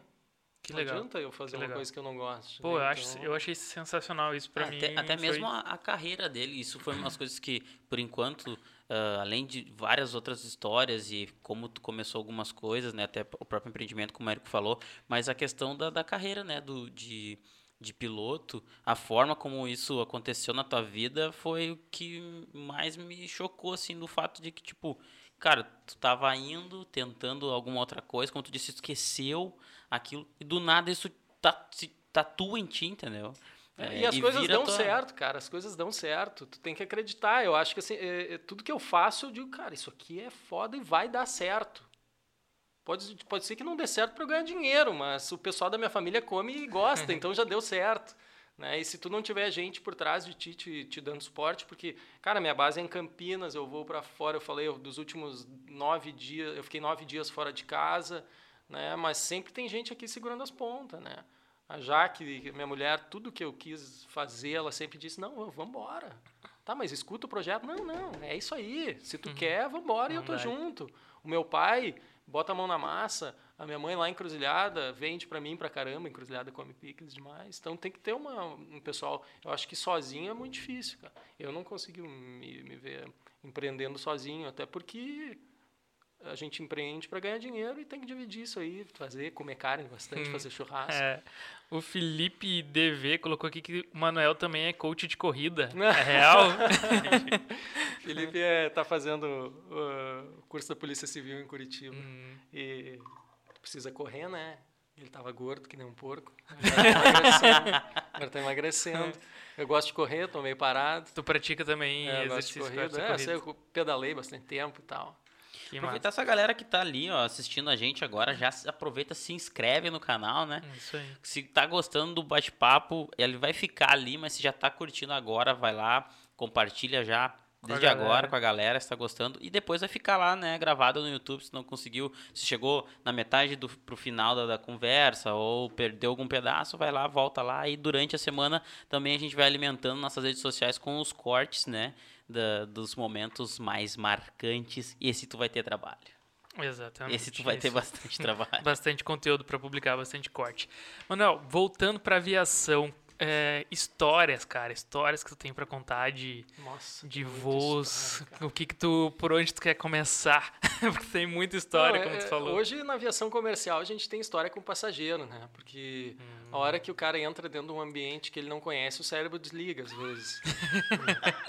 então, né? Se identificou, Tonton se identificou. Parece que como ele já sabe da história, né? Não, já, não mas eu nem pensei em ti nesse caso. que tem bom.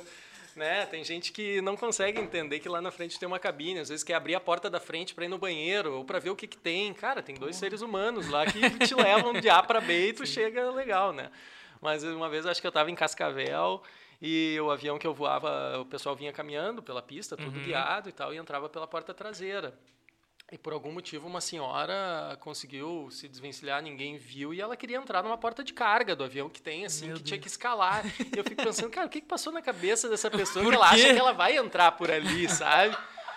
Então, e no mais difícil, em vez de seguir é, o mais fácil é, da galera. É. Mas, cara, a, a, aviação agrícola, ela, ela te dá muita experiência legal também, né? Onde tu é um piloto sozinho, que tá, às vezes, num lugar muito mais longe e tal. Então, eu, eu vou em Dianópolis, no Tocantins. Uhum. Eu fiquei lá uh, uns 4, 5 meses. Passei Natal, Ano Novo lá voando, uma divisa Tocantins e Bahia. Cara, e lá não tinha muita infraestrutura. Assim, o melhor restaurante da, do lugar chamava tradicional Galinhada do Bento. e aí comia com os gatos passando debaixo das pernas e tal. Então, é, a pessoa que, que pensa em ser piloto, ela tem que entender que, que vai ser dinâmica a vida. Né? Uhum. Um dia tu vai estar tá aqui, um dia tu vai estar tá lá. E nem sempre tu vai, vai comer o que tu gosta, dormir na cama que tu curte. Uhum. Não é só glamour. Não, não é, é, só glamour. Ah, não é só glamour. É. Cara, e tu, tu, tu, é, tu é solteiro, tu tem namorada, tu é não, é casado? Não, tu é casado. Tá. É, a, a, tu já tinha comentado com nós, mas eu quis entrar nisso porque a minha dúvida é em relação à escala. Eu tinha te perguntado antes uhum. da gente começar o programa. Tu nunca sabe, né, quanto tempo tu vai passar. Não tem uma escala padrão, assim, tipo, ah, trabalha dois, folga dois. Que não, nem, não, que não, nem... não, não. Não tenho todo sábado e domingo em casa. É, e como é que é com, com, com, a tua esposa? Como é que funciona? Cara, ela tá comigo de desde que eu era piloto agrícola, né? Uhum. Eu dormia na casa dela ali, o pai e a mãe dela tinham um quarto na frente, eu estacionava meu Fusca, eu tinha um Fusca. Sim. E aí se eu ligasse o Fusca do lado da janela do meu sogro e da minha sogra, era bravo no início. Hoje eu já tô há 10 anos, já posso ligar o Fusca dentro do quarto deles, que eles vão... vão... E aí ela empurrava o meu Fusca às quatro e meia da manhã para eu sair da garagem e tal. Então, cara, ela viveu a aviação comigo. Uhum. Ela sabe o quão importante é para mim, né? Uhum. A aviação. E não adianta, a aviação é assim. E é bola para frente. Mas eu fiquei três, quatro meses no Tocantins voando sem vir para casa, né? Uhum. Ela passou Natal, passou Ano Novo, meu aniversário, tudo longe. Uh, hoje, na aviação comercial, eu tenho a escala, ela sempre vem entre o dia 15 e o dia 20 do mês. Eu uhum. recebo todo o meu mês seguinte, então eu tenho bastante planejamento. Ah, entendi. Eu tenho, assim, normalmente 13, 12 folgas por mês. Uhum. Às vezes 15, ah, bastante folga. É, só que eu perco uns dois dias me recuperando do cansaço que é, foi imagino. uma chave de voo, onde tu tem jet lag por diferença de fuso horário né, faço muito madrugadão, aviação, uhum. eu vou uma aviação que voa muito de noite, então decolo uma da manhã, chega às sete da manhã, cara, vou ter que recuperar isso. Então outro dia parece que eu que eu estava numa festa, eu tenho Tem ressaca um daquilo, né? Então, como a minha base é Campinas, a aviação proporciona isso de eu poder morar em outro lugar, porque eu vou em qualquer avião, em qualquer companhia aérea, eu emito um passe, uma passagem vem de graça para Porto Alegre. Ah, que massa. Em Porto Alegre eu tenho uma base avançada, que é um apartamento lá. Uhum onde eu morava, que continua lá. Então, quando eu chego de voo, pego o primeiro voo de São Paulo para Porto Alegre e tô muito podre, aí eu vou pro meu apartamento, durmo. E no outro dia eu pego ônibus e venho para Cachoeira. Eu simplesmente deletei o carro uhum. na estrada na minha vida, porque cara, o meu trabalho é tão focado e é tão desgastante às vezes mentalmente que a hora que eu tô de folga eu desligo o cérebro Só... um pouco. Então eu entro dentro do Unesul em Porto Alegre, boto um fone de ouvido, vou escutando o podcast, vou escutando, tem outros podcasts aí de aviação, Sim. vou faço um download de um filme, venho dormindo, venho assistindo uma coisa e não me preocupo com a estrada. E aqui eu fico dois, três, quatro dias, já me preparo toda a logística para assumir um voo e tal, vou um dia antes, durmo, ou vou no mesmo dia se o voo é curto.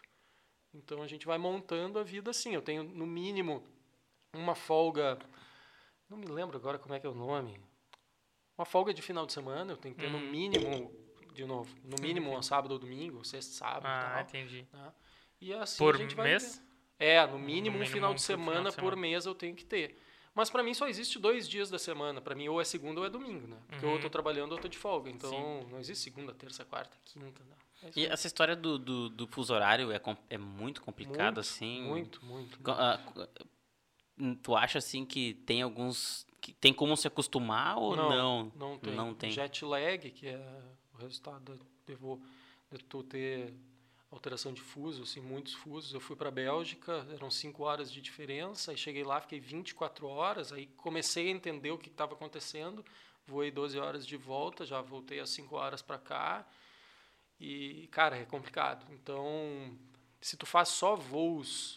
Uh, leste-oeste, porque norte e sul tu não tem problema de horário, né? Leste-oeste, onde tem diferença de fuso horário, tu tem que ter mais descanso pós-voo, né? Tu uhum. tem que ter um hum. período de readaptação. E se tu ficar mais do que tantas horas no lugar lá, tu tem que ficar mais tempo lá para te adaptar um pouco lá, para tu não vir completamente zureta na volta, né? Que legal. Então, existe toda uma legislação com relação a isso, né? A descanso de tripulante, com relação a quantos fusos horários tu voou, quanto tempo tu ficou lá, quantos fusos horários tu voltou, quanto tempo tu vai ficar aqui. Existe todo um sistema de gerenciamento Uhum. de fadiga na empresa. Há quanto tempo tu é piloto internacional? Cara, na verdade, qualquer avião pode voar internacional, né? Mas há quanto tempo já faz que tu faz voos internacionais? Acho que faz uns quatro anos que eu fiz Uhum. o primeiro. Ah, o Chico Schwari nos mandou questionamento aqui, diz, pergunta pro Manuel é, para onde, porque a gente tá falando aqui, Ah. piloto internacional, piloto Aham. internacional. Tu nos comentar um pouquinho de países, cidades que tu já viajou, porque a gente falou Cara, eu- internacional, então... Cidade que eu posso dizer que eu conheci bastante foi Buenos Aires. Nós tínhamos Uhum. um voo que a ba- eu era baseado em Guarulhos e essa base era a base principal que fazia Belo Horizonte, Buenos Aires. Então eu fiquei praticamente um ano fazendo três Uhum. ou quatro Buenos Aires por mês e alguns com inativo lá. Então eu chegava, ficava dois dias lá, um dia e meio, Entendi. né? Então deu para conhecer muita coisa lá, deu para conhecer a decadência da Argentina nesse último ano, né? Decadência financeira. Uhum. Ah, e é uma cidade sensacional, né? Tu ir no Porto Madeiro comer uma carne lá, tu, tu caminhar lá no centro é demais. Fede a história, como eu diria. E, eles têm muito bom gosto gastronômico, então lá tu comer um bom bife de chorizo, tomar É, um bom Malbec, são... um bom Malbec é, é muito bom, né? Ah, fui para a Bélgica semana passada, que é um voo atípico. A gente foi, foi um fretamento de peça de caminhão.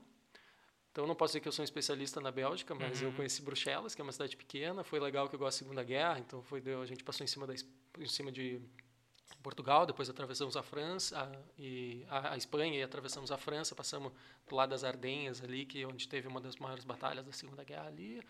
É, é legal, passamos em cima daqueles elevadores de navio que tem nos canais da Bélgica. Tu vê que quando o negócio é rico, é rico de verdade. né? Tu vê uh, as cidades pequenas próximas à grande cidade, não é como é aqui que as cidades próximas à grande são pobres. Não, lá Uhum. quando as cidades afastadas são muito ricas, o centro é maravilhoso e tal. Um lugar bem legal. Eu conheço bastante Lisboa, a gente faz um voo para Uhum. Lisboa, eu vou direto para lá, então com, como bastante o bacalhau alagareiro, o Hum. polvo alagareiro, né? Então conheço a culinária. Eu vou para os lugares para comer, né? Eu virei piloto para comer, porque eu posso comer em tudo que é lugar. Sim. E eu vejo que a galera vai vai para os Estados Unidos, vai para o Walmart comer frango, né? E, porra, tem tu tanta quer coisa é boa, pela né, gastronomia. cara? Tudo tem coisa... Ah, o dia que eu comi o hambúrguer do Five Guys nos Estados Unidos, eu disse, isso é hambúrguer, cara. Isso aqui é um hambúrguer de verdade. Isso aqui é um hambúrguer, cara. Então, assim, eu- é, é, acho que essa experiência que eu tenho de empreendedorismo é isso, cara. Tu tem que especializar no que tu faz. Abrir uma hamburgueria é uma barbada, cara. Nós vamos abrir aqui, ó, 15 dias, nós temos uma hamburgueria aberta. Pô, mas e aí? Eu tenho uma, uma experiência com isso. Eu tenho um amigo que teve uma, uma hamburgueria na, na Grande Porto Alegre. O hambúrguer do cara era médio para bom, um hambúrguer Uhum. honesto. e tava indo bem, mas eh, o negócio era meio vagabundo. Às vezes tinha, às vezes não tinha, né? Que nem tem umas cidades que tu pergunta aí, tem coca? Tem, mas acabou. Então é. tal. E aí esse cara disse, não, eu vou sair do parte do hambúrguer e vou fazer defumados e hambúrguer de defumados. E aí eu, pá, disso eu conheço. Aí. Aí, eu sou especialista. Aí um dia eu fui lá tomar uma ceva com um cara na hamburgueria dele que ele estava modificando, tinha os defumadores, e eu, e eu comecei a perguntar, cara, tu vai, o que, que vai fazer de defumado? Não, vou fazer costelinha de porco. Tá, e tu, que rub tu vai usar, que lenha que tu vai usar para fazer a tua defumação, né? Tu vai usar papel alumínio, ou tu vai usar ah, papel de butcher paper, que é um papel, aquele vermelho que enrola Uhum. ah, frios, assim. E o cara começou a me olhar assim e disse, O que que tá o falando? que, que tu tá falando, cara? Eu vou Achei que era usar." botar um qualquer Aí eu pau. digo, é por isso que todo mundo acha que o cara que empreende vai quebrar. Porque tem uns abobados que Não o empreendem e tá. não sabem o que estão fazendo. né? Então, ah, tu vai para a Bélgica e come uma, come uma Belgian fries lá, que é a batata frita belga, Uhum. tu vai dizer, cara, isso é uma batata frita. Então, pô, em Altamira, no Pará, tem um rio, e na beira desse rio tem várias senhorinhas vendendo batata frita. É tão boa quanto a da Bélgica. Mas ela se especializou fazendo aquilo, ela só faz aquilo, ela é boa pra caralho fazendo aquilo, né? Então tu vai lá em Manaus para comer um tacacá, que é um caldo de tucupi, que é da mandioca brava, que é venenosa, que fer- ferve 24 horas, e aí vai camarão seco, vai uma goma, vai... Cara, tu toma aquilo e tu diz, meu Deus, cara, isso aqui é vida. Ele só faz aquilo e é especialista Naquilo. naquilo, né? Então, a aviação ela me dá a oportunidade de experimentar tudo que eu quero, gastronomicamente falando. Do, da batata frita hum, com o pé no, na areia da praia de Altamira, no Pará, que é uma das cidades mais uhum. violentas do Brasil. Eu ia sair do hotel e ia lá para comer a batata frita da tia, porque era boa pra cacete, uhum. para tomar caldo de peixe, caldo de piranha lá, porque é bom para, né? E a mesma coisa, o, né, o pessoal vai para São Paulo e aí vai, vai comer em redes de, de, de, restaurante. Pô, cara, bota o pé, vai lá na Liberdade comer um sushi raiz, né? Lá do Japa. É verdade. Né, vai comer um lamen foda pra caralho. Não, os caras não conhecem. Bah, gosta de comer, mas não, não come, não experimenta as coisas, né?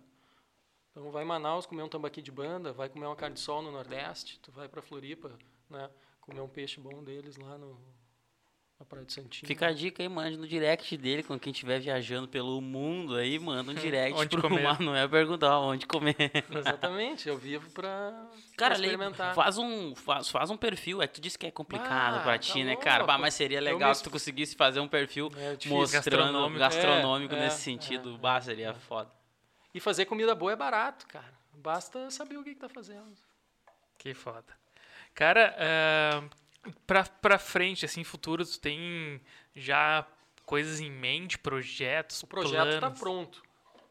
É eu sem fazer nada pescando no Rio Jacuí. Esse está pronto. É. A E gente tu tá tem só um- passando por uma fase Uma agora. meta de quando tu quer isso? Tem, tu, Não, é, tu é o- cara, é o é tipo de difícil. cara que tem Não, certinho, não, é assim, a difícil, é vida, ou tu difícil vai aí- levando? Não, é difícil porque, cara, é muito fácil, é fácil de se frustrar, né? Uhum.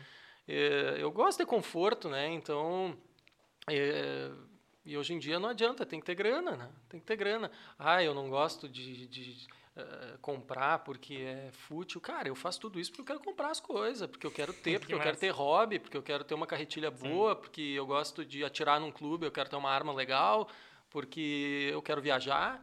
Então eu faço tudo isso aí porque eu quero comprar as coisas, porque eu quero ter as coisas. E foda-se quem pensa diferente, né? Que massa. Tô nem Massa. aí. Então, eu gosto de hobby, eu tenho 200 hobby, quero ter 300. E quero ter dinheiro para pagar tudo isso. E como que eu vou fazer isso? Só aviação? Só aviação não dá, mas ou de repente dá, mas eu não quero ficar na aviação para sempre, eu quero curtir Sim. mais a minha família. Eu não posso sair da aviação porque eu não tenho nada por trás de mim que me, financeiramente me dê uma segurança.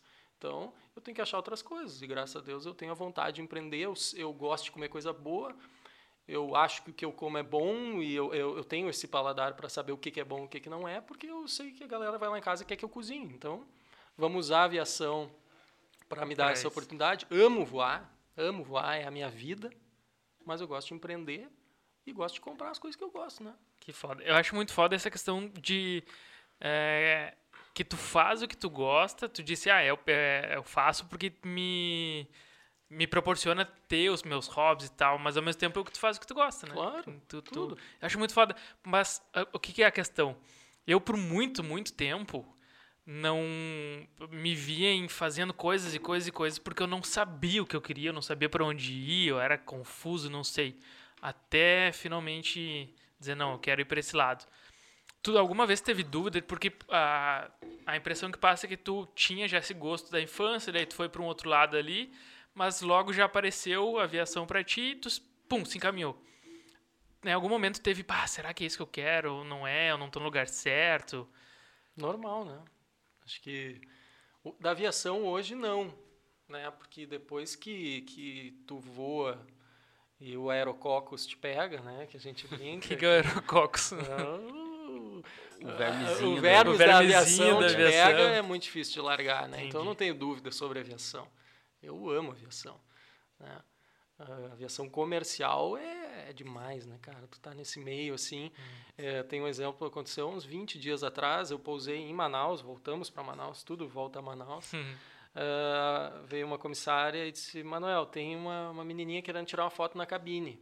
Porra, a cabine tá sempre aberta, em solo, né? Para quem quiser tirar foto. Porque às vezes tu acaba com o sonho de uma criança que voa uma vez na vida que o piloto não deixou ele lá na cabine tirar uma foto, cara.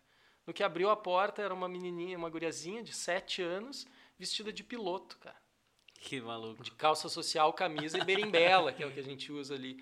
Eu olhei para aquilo e disse, cara, eu tenho o melhor emprego do mundo, né, como piloto, porque eu, eu sou referência para alguém, né?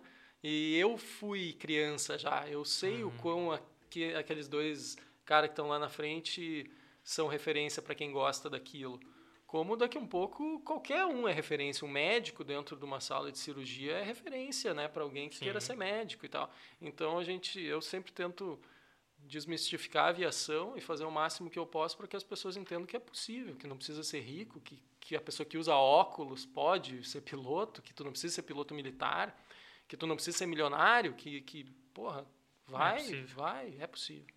É, é, essa questão que tu falou de, de referência, né? Acho que dependente se tu tem uma paixão, se tu admira a aviação ou algo nesse sentido, eu acho que muitas das pessoas que já voaram de avião, ah, elas têm essa, essa admiração, até mesmo porque muitas pessoas que precisam desse Meio eh, de desse, desse meio de transporte, ah, elas não estão ali por ah, muitas muitas delas, eu acho, não estão ali por prazer, né? Não, tem muita gente que tem medo pra Pouquíssimas, Caraca, pouquíssimas. né? E essa admiração também vai daí, né, cara? É. Porque é, É, eu sempre vejo a aviação comercial como um meio de transporte, unicamente. É uma, é uma máquina que te leva de A para B, tem que fazer isso da melhor forma possível. Né?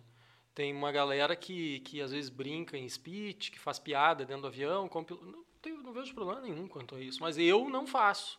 Porque eu acho que da mesma forma que tu pode estar indo com a tua família para Fortaleza curtir uma praia feliz da vida, pode ter um cara do teu lado que está indo para enterrar a mãe dele que morreu. é verdade. Né?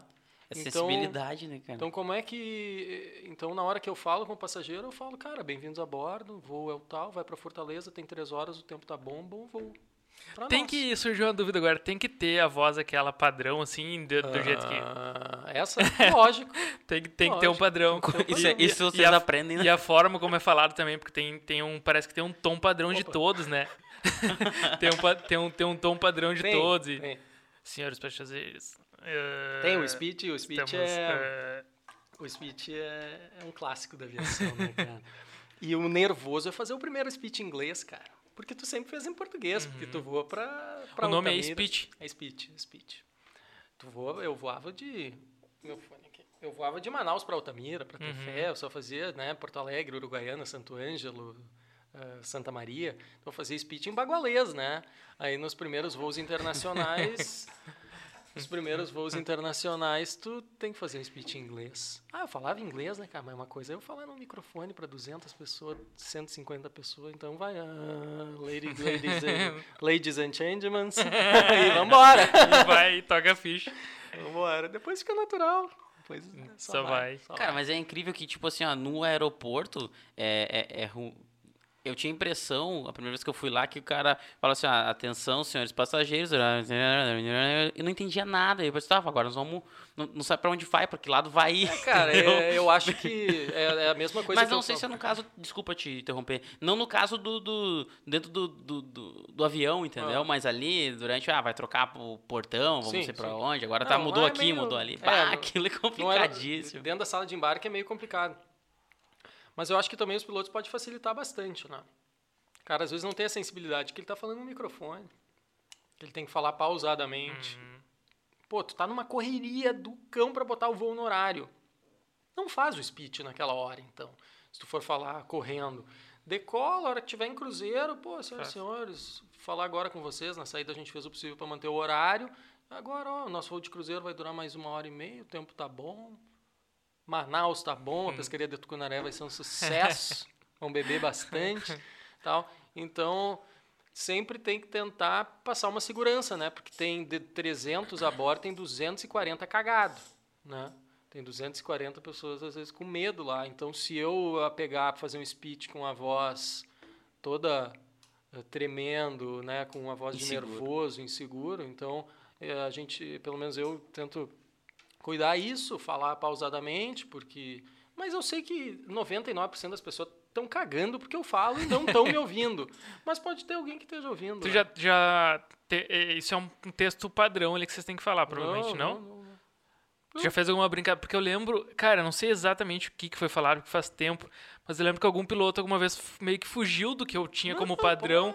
E eu, pô, que massa! E a galera, eu lembro que a galera se olhou assim, ué, mas tá diferente do padrão. É, o e aí- gaúcho, o gaúcho tem muito. Eu fiz muito voo para Uruguaiana, né? Hum. Então dava um bagualismo no meio.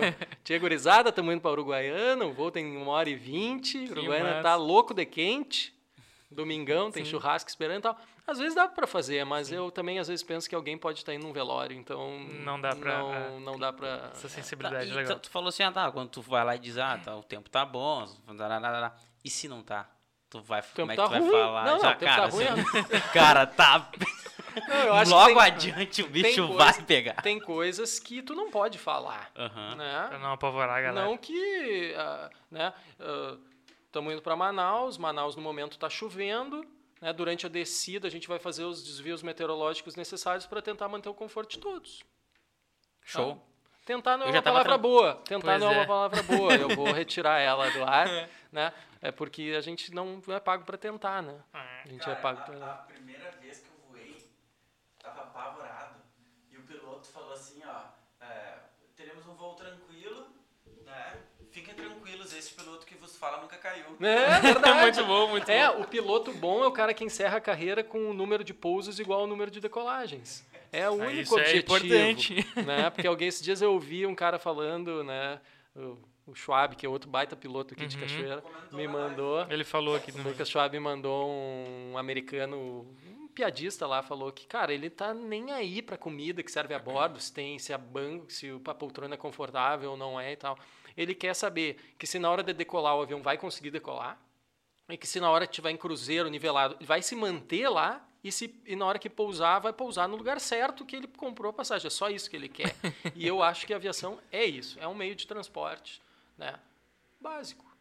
Básico. Rápido, mas é um meio de transporte rápido para quem não tem pressa, né? Porque não adianta, o pessoal que compra passagem tem que entender que na aviação às vezes não sai como planejado, né? Tá fechado o aeroporto por chuva, por neve nos Estados Unidos. Tu não vai colocar em risco uma operação para tentar uma Sim. aproximação, tentar um pouso. Então, por exemplo, tu vai participar de um, de um concurso público que tu estudou nos últimos três anos. Teu concurso é na terça de tarde. Tu não vai pegar um voo na terça de manhã, né? Não seja burro a esse ponto. né? Vai um dia, dois dias antes. A aviação é um transporte rápido para quem não tem pressa, né? Porque às vezes fecha um aeroporto, fica 24 horas fechado. O aeroporto não tem os instrumentos necessários para tu pousar na visibilidade que tá e acabou. Cara, e tu já teve problemas de. é, que desse aquela, aquele medo, assim, ou- ou arremeter, ou se- coisas do tipo? É uma boa palavra, arremeter. É, claro, cara, arremeter. É, Normal? Não, não, de medo, o medo tem que ir até onde o teu conhecimento está, né? Uhum, uhum. A adrenalina faz parte nesse momento. Mas é de um- dar um- o, medo, eu digo, daquela coisa que é muito imprevista, assim, pô, Não. sei lá, deu uma cagada Não, ali, não. ferrou. Não, nunca. Em 10, 11, 12 anos de aviação, nunca. Ah, tu tem que tem que ter conhecimento do que está acontecendo. Mas tem que voar na até... Cara, procedimento de aproximação perdida, que se chama, né? Uma Uhum. remetida, ela é que nem tu vai manobrar um carro, tá? Tu vai estacionar num oblíquo apertadinho. E aí tu tentou aquela primeira chulhada, Não deu. não deu, saiu, tá? Remeteu, vamos de novo. Cara, é um procedimento de aproximação perdida, é muito normal. Muito, muito, muito procedimento normal. E quais são os principais motivos que acontecem? Grande parte é, não estabilizou na aproximação, né? A gente tem padrões de estabilização que até 300 pé- metros de altura tu tem que estar com todos os flaps para pouso dentro daquela velocidade, com o trem de pouso baixado, todos os checklists lidos só para pousar. Às vezes tu pegou um vento de cauda, o controlador te encurtou na aproximação, tu te descuidou, tá um- uma atmosfera muito diferente, né? Tu não estabilizou. Tu inicia a aproximação perdida, volta, arruma a casa, tudo direitinho, volta e pousa. Incursão de pista, né? O- a, o- a torre de controle mandou o cara decolar e o cara se enrolou um pouquinho na saída e aí ficou muito próximo e a torre vai falar para ti, ah, fulano de tal inicia a aproximação perdida conforme a carta. Tu tem uma carta de voo para instrumento, tem um padrão de aproximação perdida, tu vai, vai iniciar o procedimento de aproximação perdida, vai seguir o padrão da carta, ele vai te largar num ponto de início do procedimento novamente, tu vai fazer o teu pouso. Animal na pista, às vezes uma raposa, às vezes um cachorro, né? Às vezes acontece, né? Ah, Drone? drone é um problema, né? Já, Drone- já aconteceu? de- Não, não, de- não, eu de- não vi, mas vai acontecer. Porque, mas o drone, eu não sei, é, ele tem, talvez tenha como desligar, mas os drones eles têm um, um negócio que não deixa nem, nem levantar perto de aeroporto, Tu acredita altura. mesmo? Eu acredito é, que tenha, com certeza, como desligar essa função, mas... Não, eu acredito é, que um drone de pra 50 pessoa- mil reais tenha isso, mas 99,9% dos drones não, não tem nem GPS, cara. Então, Hum. como é que ele vai saber onde é que ele tá? Né? Já teve choque de drone com, com aeronave em aproximação. Tu falou no início ali da, da conversa em pássaro.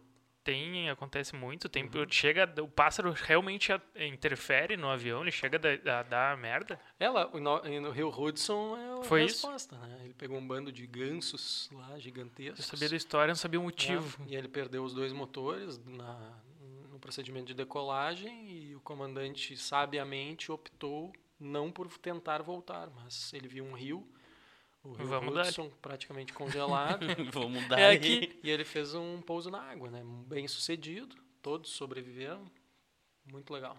Tem livro sobre isso, tem filme, tem tudo. Que massa. Então, Tom, tem perguntas aí? Cara, a, a gente tinha aberto uma caixinha de pergunta no Instagram, né? Uma das perguntas foi do Leonardo Brendler. Um abraço pro Léo aí. Que já perguntou se tu já pescou no salto no Uruguai. Não, não pesquei no Salto, mas eu pesquei dourado em Arapei, que é ali perto. É um balneário de água termal que tem um pouquinho antes do Salto, à esquerda ali, que tu pode tomar banho em piscina de água quente e pescar um dourado no pequeno Arapei. Sai uns douradinhos de 5 quilos na corredeira. Diz que ele tá perdendo. Pescando dourado no Salto lá não tem graça. O legal é pescar na corredeira em Ó, Arapei. fica a dica aí. É, provavelmente ele tá nos escutando nos assistindo, né? É, galera, quero avisar que já foi pro ar o post do sorteio, tá? É, então, no nosso Instagram, podcast.caixaaberta, já está lá a primeira publicação é do sorteio. É, é só comentar, marcar um amigo nos comentários ali e já vai estar participando. Acabou de entrar no ar, já vai estar participando do nosso sorteio é, com cuias e copo, boné, kit personalizadinho do Cicobi, que é nosso patrocinador. É o Leonardo do, Cicobi É, que comentou. é, um abraço pro. Leonardo, então. E, cara, a gente já tá com mais de quase duas horas de programa. É, eu quero agradecer muito, muito, muito o, o Manuel. A gente teria muita coisa ainda para conversar aqui. Pô, eu tô de verdade muito agradecido de ter tu aqui, como o Chico me mandou aqui no WhatsApp. A gente vai se comunicando, eu e o Chico. O cara, um dos caras é, tão incríveis, com 32 anos e Verdade. toda essa bagagem, toda essa história, tudo de empreendedorismo, experiência, inteligentíssimo. Então, cara, de verdade, Manuel, obrigado por ter participado do programa, obrigado por ter trazido tua experiência aqui, tá compartilhando com a gente. Obrigado mesmo de coração, foi muito massa. Muito Cara, massa eu, eu tenho que agradecer o convite. Eu Hum. fiz o máximo possível para encaixar dentro da escala, deu, mas deu muito certo. Assim, o Chico colocou a data e a data já estava divulgada na minha escala e deu certo para vir. É legal ah, contar um pouco do que, do que eu já fiz. Não tem nada de, de espetacular, tem Hum. bastante estudo, bastante trabalho, dedicação pra cacete. E, e é isso aí. Pô, tem muito de espetacular pra mim, porque tu tem 32 anos É, só e tu tem tudo isso, isso. de vida pra mim, eu acho fantástico. E, Eu acho muito legal. e, nos, e, e, cara, ah, a gente tá, tá num momento, assim, dentro do podcast, que a gente, cada vez que a gente conversa com alguém, bate papo com alguém, a, a inspiração essa que é para que a gente pede pra galera, né, que a gente é o principal, ah, como que diz assim, objetivo do podcast, inspirar outras pessoas.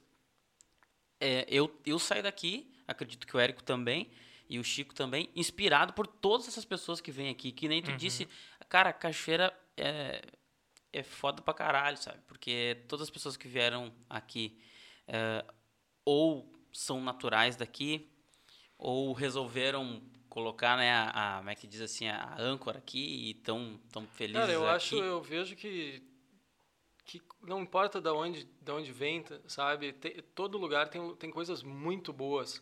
Cachoeira é uma cidade que tem muita história. Né? A capital do arroz é uma cidade antiga, uma cidade na beira do rio. Então, com certeza, tem muito mais gente que fez muita coisa. Né? Eu vejo que o, meu, o que o meu avô fez por cachoeira, né? eu digo, cara, eu, eu, sou praticamente ah, um dorminhoco perto do que o meu avô fez, porque, cara, ele tinha 200 coisas também, fazia muita coisa. Então, eu acho que tem muita gente com preguiça, né, de empreender, com, com preguiça de tentar fazer, né?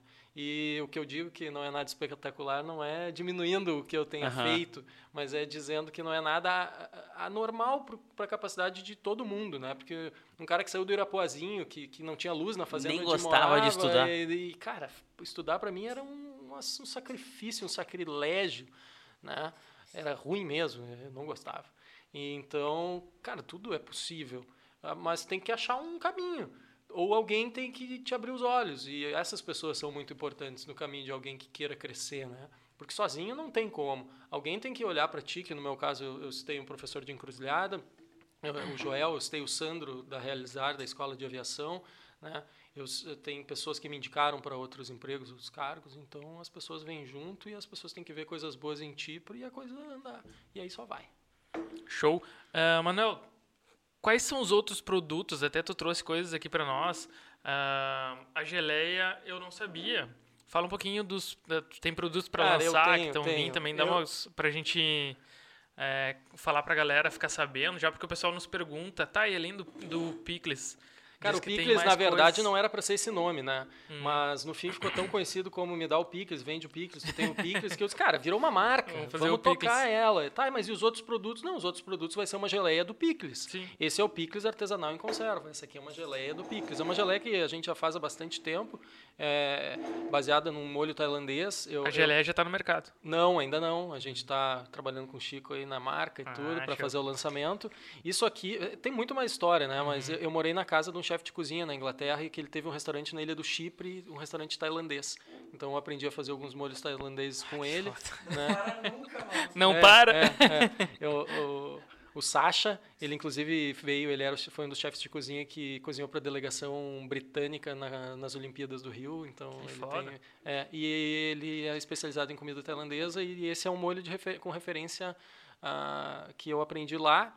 É um molho para comer com carne, é um molho para uhum. é, é uma geleia para mais salgada, assim, que Entendi. vai acompanhar, ah, não é para comer de, manhã, de manhã no, uhum. no, café da manhã. Ela tem pimenta, tem alho, tem sal. É para comer no churrasco. Maçã, é para comer no churras e acompanha o picles. Show. E esse aqui não tem marca, não tem nada. Essa, esse é um dos, uma das grandes ideias é uma maionese. Eu não vou te falar do que, que é, uhum. com o que, que tem, porque ninguém sabe é ainda. É novidade mesmo. É novidade, então sempre tem gente olhando e querendo copiar, é normal, mas Sim. eu prefiro que copie, que copie depois que, te, tá que esteja no mercado do que parecer que eu estou copiando os caras. Sim. Então, beleza. Legal. E aí tá aqui para vocês experimentarem, depois a gente comer aí. Esse picles é uma edição especial. Ele é um picles, é o que eu faço para comer em casa, ele não pra, passa por um processo de pasteurização. Então, ele é melhor. Mas eu, infelizmente, eu não posso vender assim porque ele não tem uma durabilidade que nem o outro tem. Então vocês vão comer um, o picles de casa. Coisa linda. Olha só. tem algum, algum produto a mais, alguma novidade que tu queira comentar? Não, cara, eu tá acho que é isso. Eu não quero ter muita coisa no uhum. meu portfólio de produtos. Eu acho que eu quero me especializar nisso, né? Entendi. Vinculado ao hambúrguer, ao sanduíche e ao churras, né? Que é o que explodiu o picles aqui. Legal. O quê? O sal. É. Desculpa. Desculpa, eu não trouxe. Verdade, falha minha. Tem o sal de parrija, que a gente trouxe. A gente tem uma importadora de especiarias, que é de Curitiba. E quando eu me desesperei, que fiquei sem vidro, eu o pessoal de Curitiba disse, Manuel, tem um sal de parrija top aqui. Top. E eu disse, cara, me manda o sal, porque eu tô com medo que meu produto suma das prateleiras. Né? E aí ele me mandou o sal e eu experimentei e disse, cara, é muito bom, é muito bom. Aí eu entrei em contato com o Rafael Nogueira, que é um colega meu da aviação, de, de da mesma empresa que eu, que sempre quis empreender. E eu disse, ô Nogueira, tem um produto aqui, eu não vou conseguir tocar sozinho, vamos tocar junto comigo. E aí a gente faz, ele toca junto, ele compra lá, a gente invasa aqui, ele é o meu sócio na parte de venda, de tudo. É o que eu disse, né, cara, tem que ter parceiro. Hum. E e eu me esqueci de trazer o sal. Um ah, Mas, mas ele foi lembrado foi pelo Sandro semana é, passada. É, também. isso, o Sandro, Sandro é um que usa bastante. Inclusive, ele quer fazer uma, um sal com a marca dele também, utilizando o picles. E aí, eu, como achei que, que o meu picles o, o, em conserva iria sumir das prateleiras, pelo menos o sal é um produto bom ia se manter ali para a marca não desaparecer, né? Então, hoje é isso. O que está vendendo é o picles em conserva, o sal, e esses dois entram em breve. Show de bola. Galera, então agradeço mais uma vez o, o Manuel, agradeço o Chico, agradeço o Tonton pela parceria de sempre. É, quero pedir para a galera que curta, compartilhe, se inscreva no nosso canal, está assistindo pelo YouTube ou Facebook, se inscreve aí. Siga a gente lá no Instagram, porque é lá que a gente divulga tudo, divulga os próximos convidados, inclusive a próxima é a Julie Bittencourt, Uma menina também bastante nova, ela deve ter 20 e poucos, 20 e pouquinhos anos. É, acho que é mais nova que eu. 20, tem, enfim, 24, 25 por aí. E ela já é, ela é psicóloga, ela vai estar aqui conversando com a gente. Ela é Orientadora de orientadora carreira. de carreira, ela é coach, ela vai trazer um conteúdo muito massa pra gente. Então, semana que terça-feira que vem a gente vai estar conversando com ela. Acompanhe nosso Instagram. Se inscrevam aqui no nosso canal do YouTube, porque isso ajuda muito. Quero agradecer também nossos patrocinadores, que é o Valdô, né? Para quem precisa de mídias visuais, o Valdô está aí à disposição, uma das maiores empresas aqui da cidade, de do Sul. Agradecer a cooperativa de crédito Cicobi, que está nos apoiando, nos ajudando, nos chamou lá para apoiar eles, nos chamaram, disseram a gente quer apoiar o podcast porque tá muito massa. O Leonardo falou, tô assistindo e eu, ah, ele é gerente lá, eu como gerente acredito no projeto e quero apoiar vocês. Então entraram como nossos patrocinadores. Muito obrigado, Manuel. É, é isso? Algum recado final? Aquela coisa, né? Que eu sempre digo, ah, se outras empresas se identificarem, né, com a nossa, Quiserem nos com a patrocinar nossa, também. com a nossa ideia, com a nossa proposta, Temos vagas. né? Temos vagas, né? É Isso aí. Cara, vai crescer muito. Cachoeira tem muita gente legal e boa Show sorte de pra bola. vocês. O projeto é foda. Valeu, brigadão. É isso? Temos um, nós, ele trouxe um mimo pra gente, não vai dar nada Ah, é pra verdade, ele, cara. verdade. A gente tem que dar alguma coisa pra ele lembrar de nós, quando ele estiver A lá gente na tem o Bélgica kit, de o kit também. A caneca já é tua, faz parte do presente. Muito obrigado. E a gente tem nosso kit presente dos convidados, que é na camiseta, a caneta e, e a caneca. São nossos presentes. Canetinha vai voar ao mundo. Ô, coisa Que linda, hein? legal. Vamos divulgar pro mundo inteiro. Show de bola. Valeu, obrigado, Obrigadão. Manuel. Valeu. Um abraço e um beijo no coração da galera. Até terça-feira que vem. E é isso. Tchau. Tchau, tchau.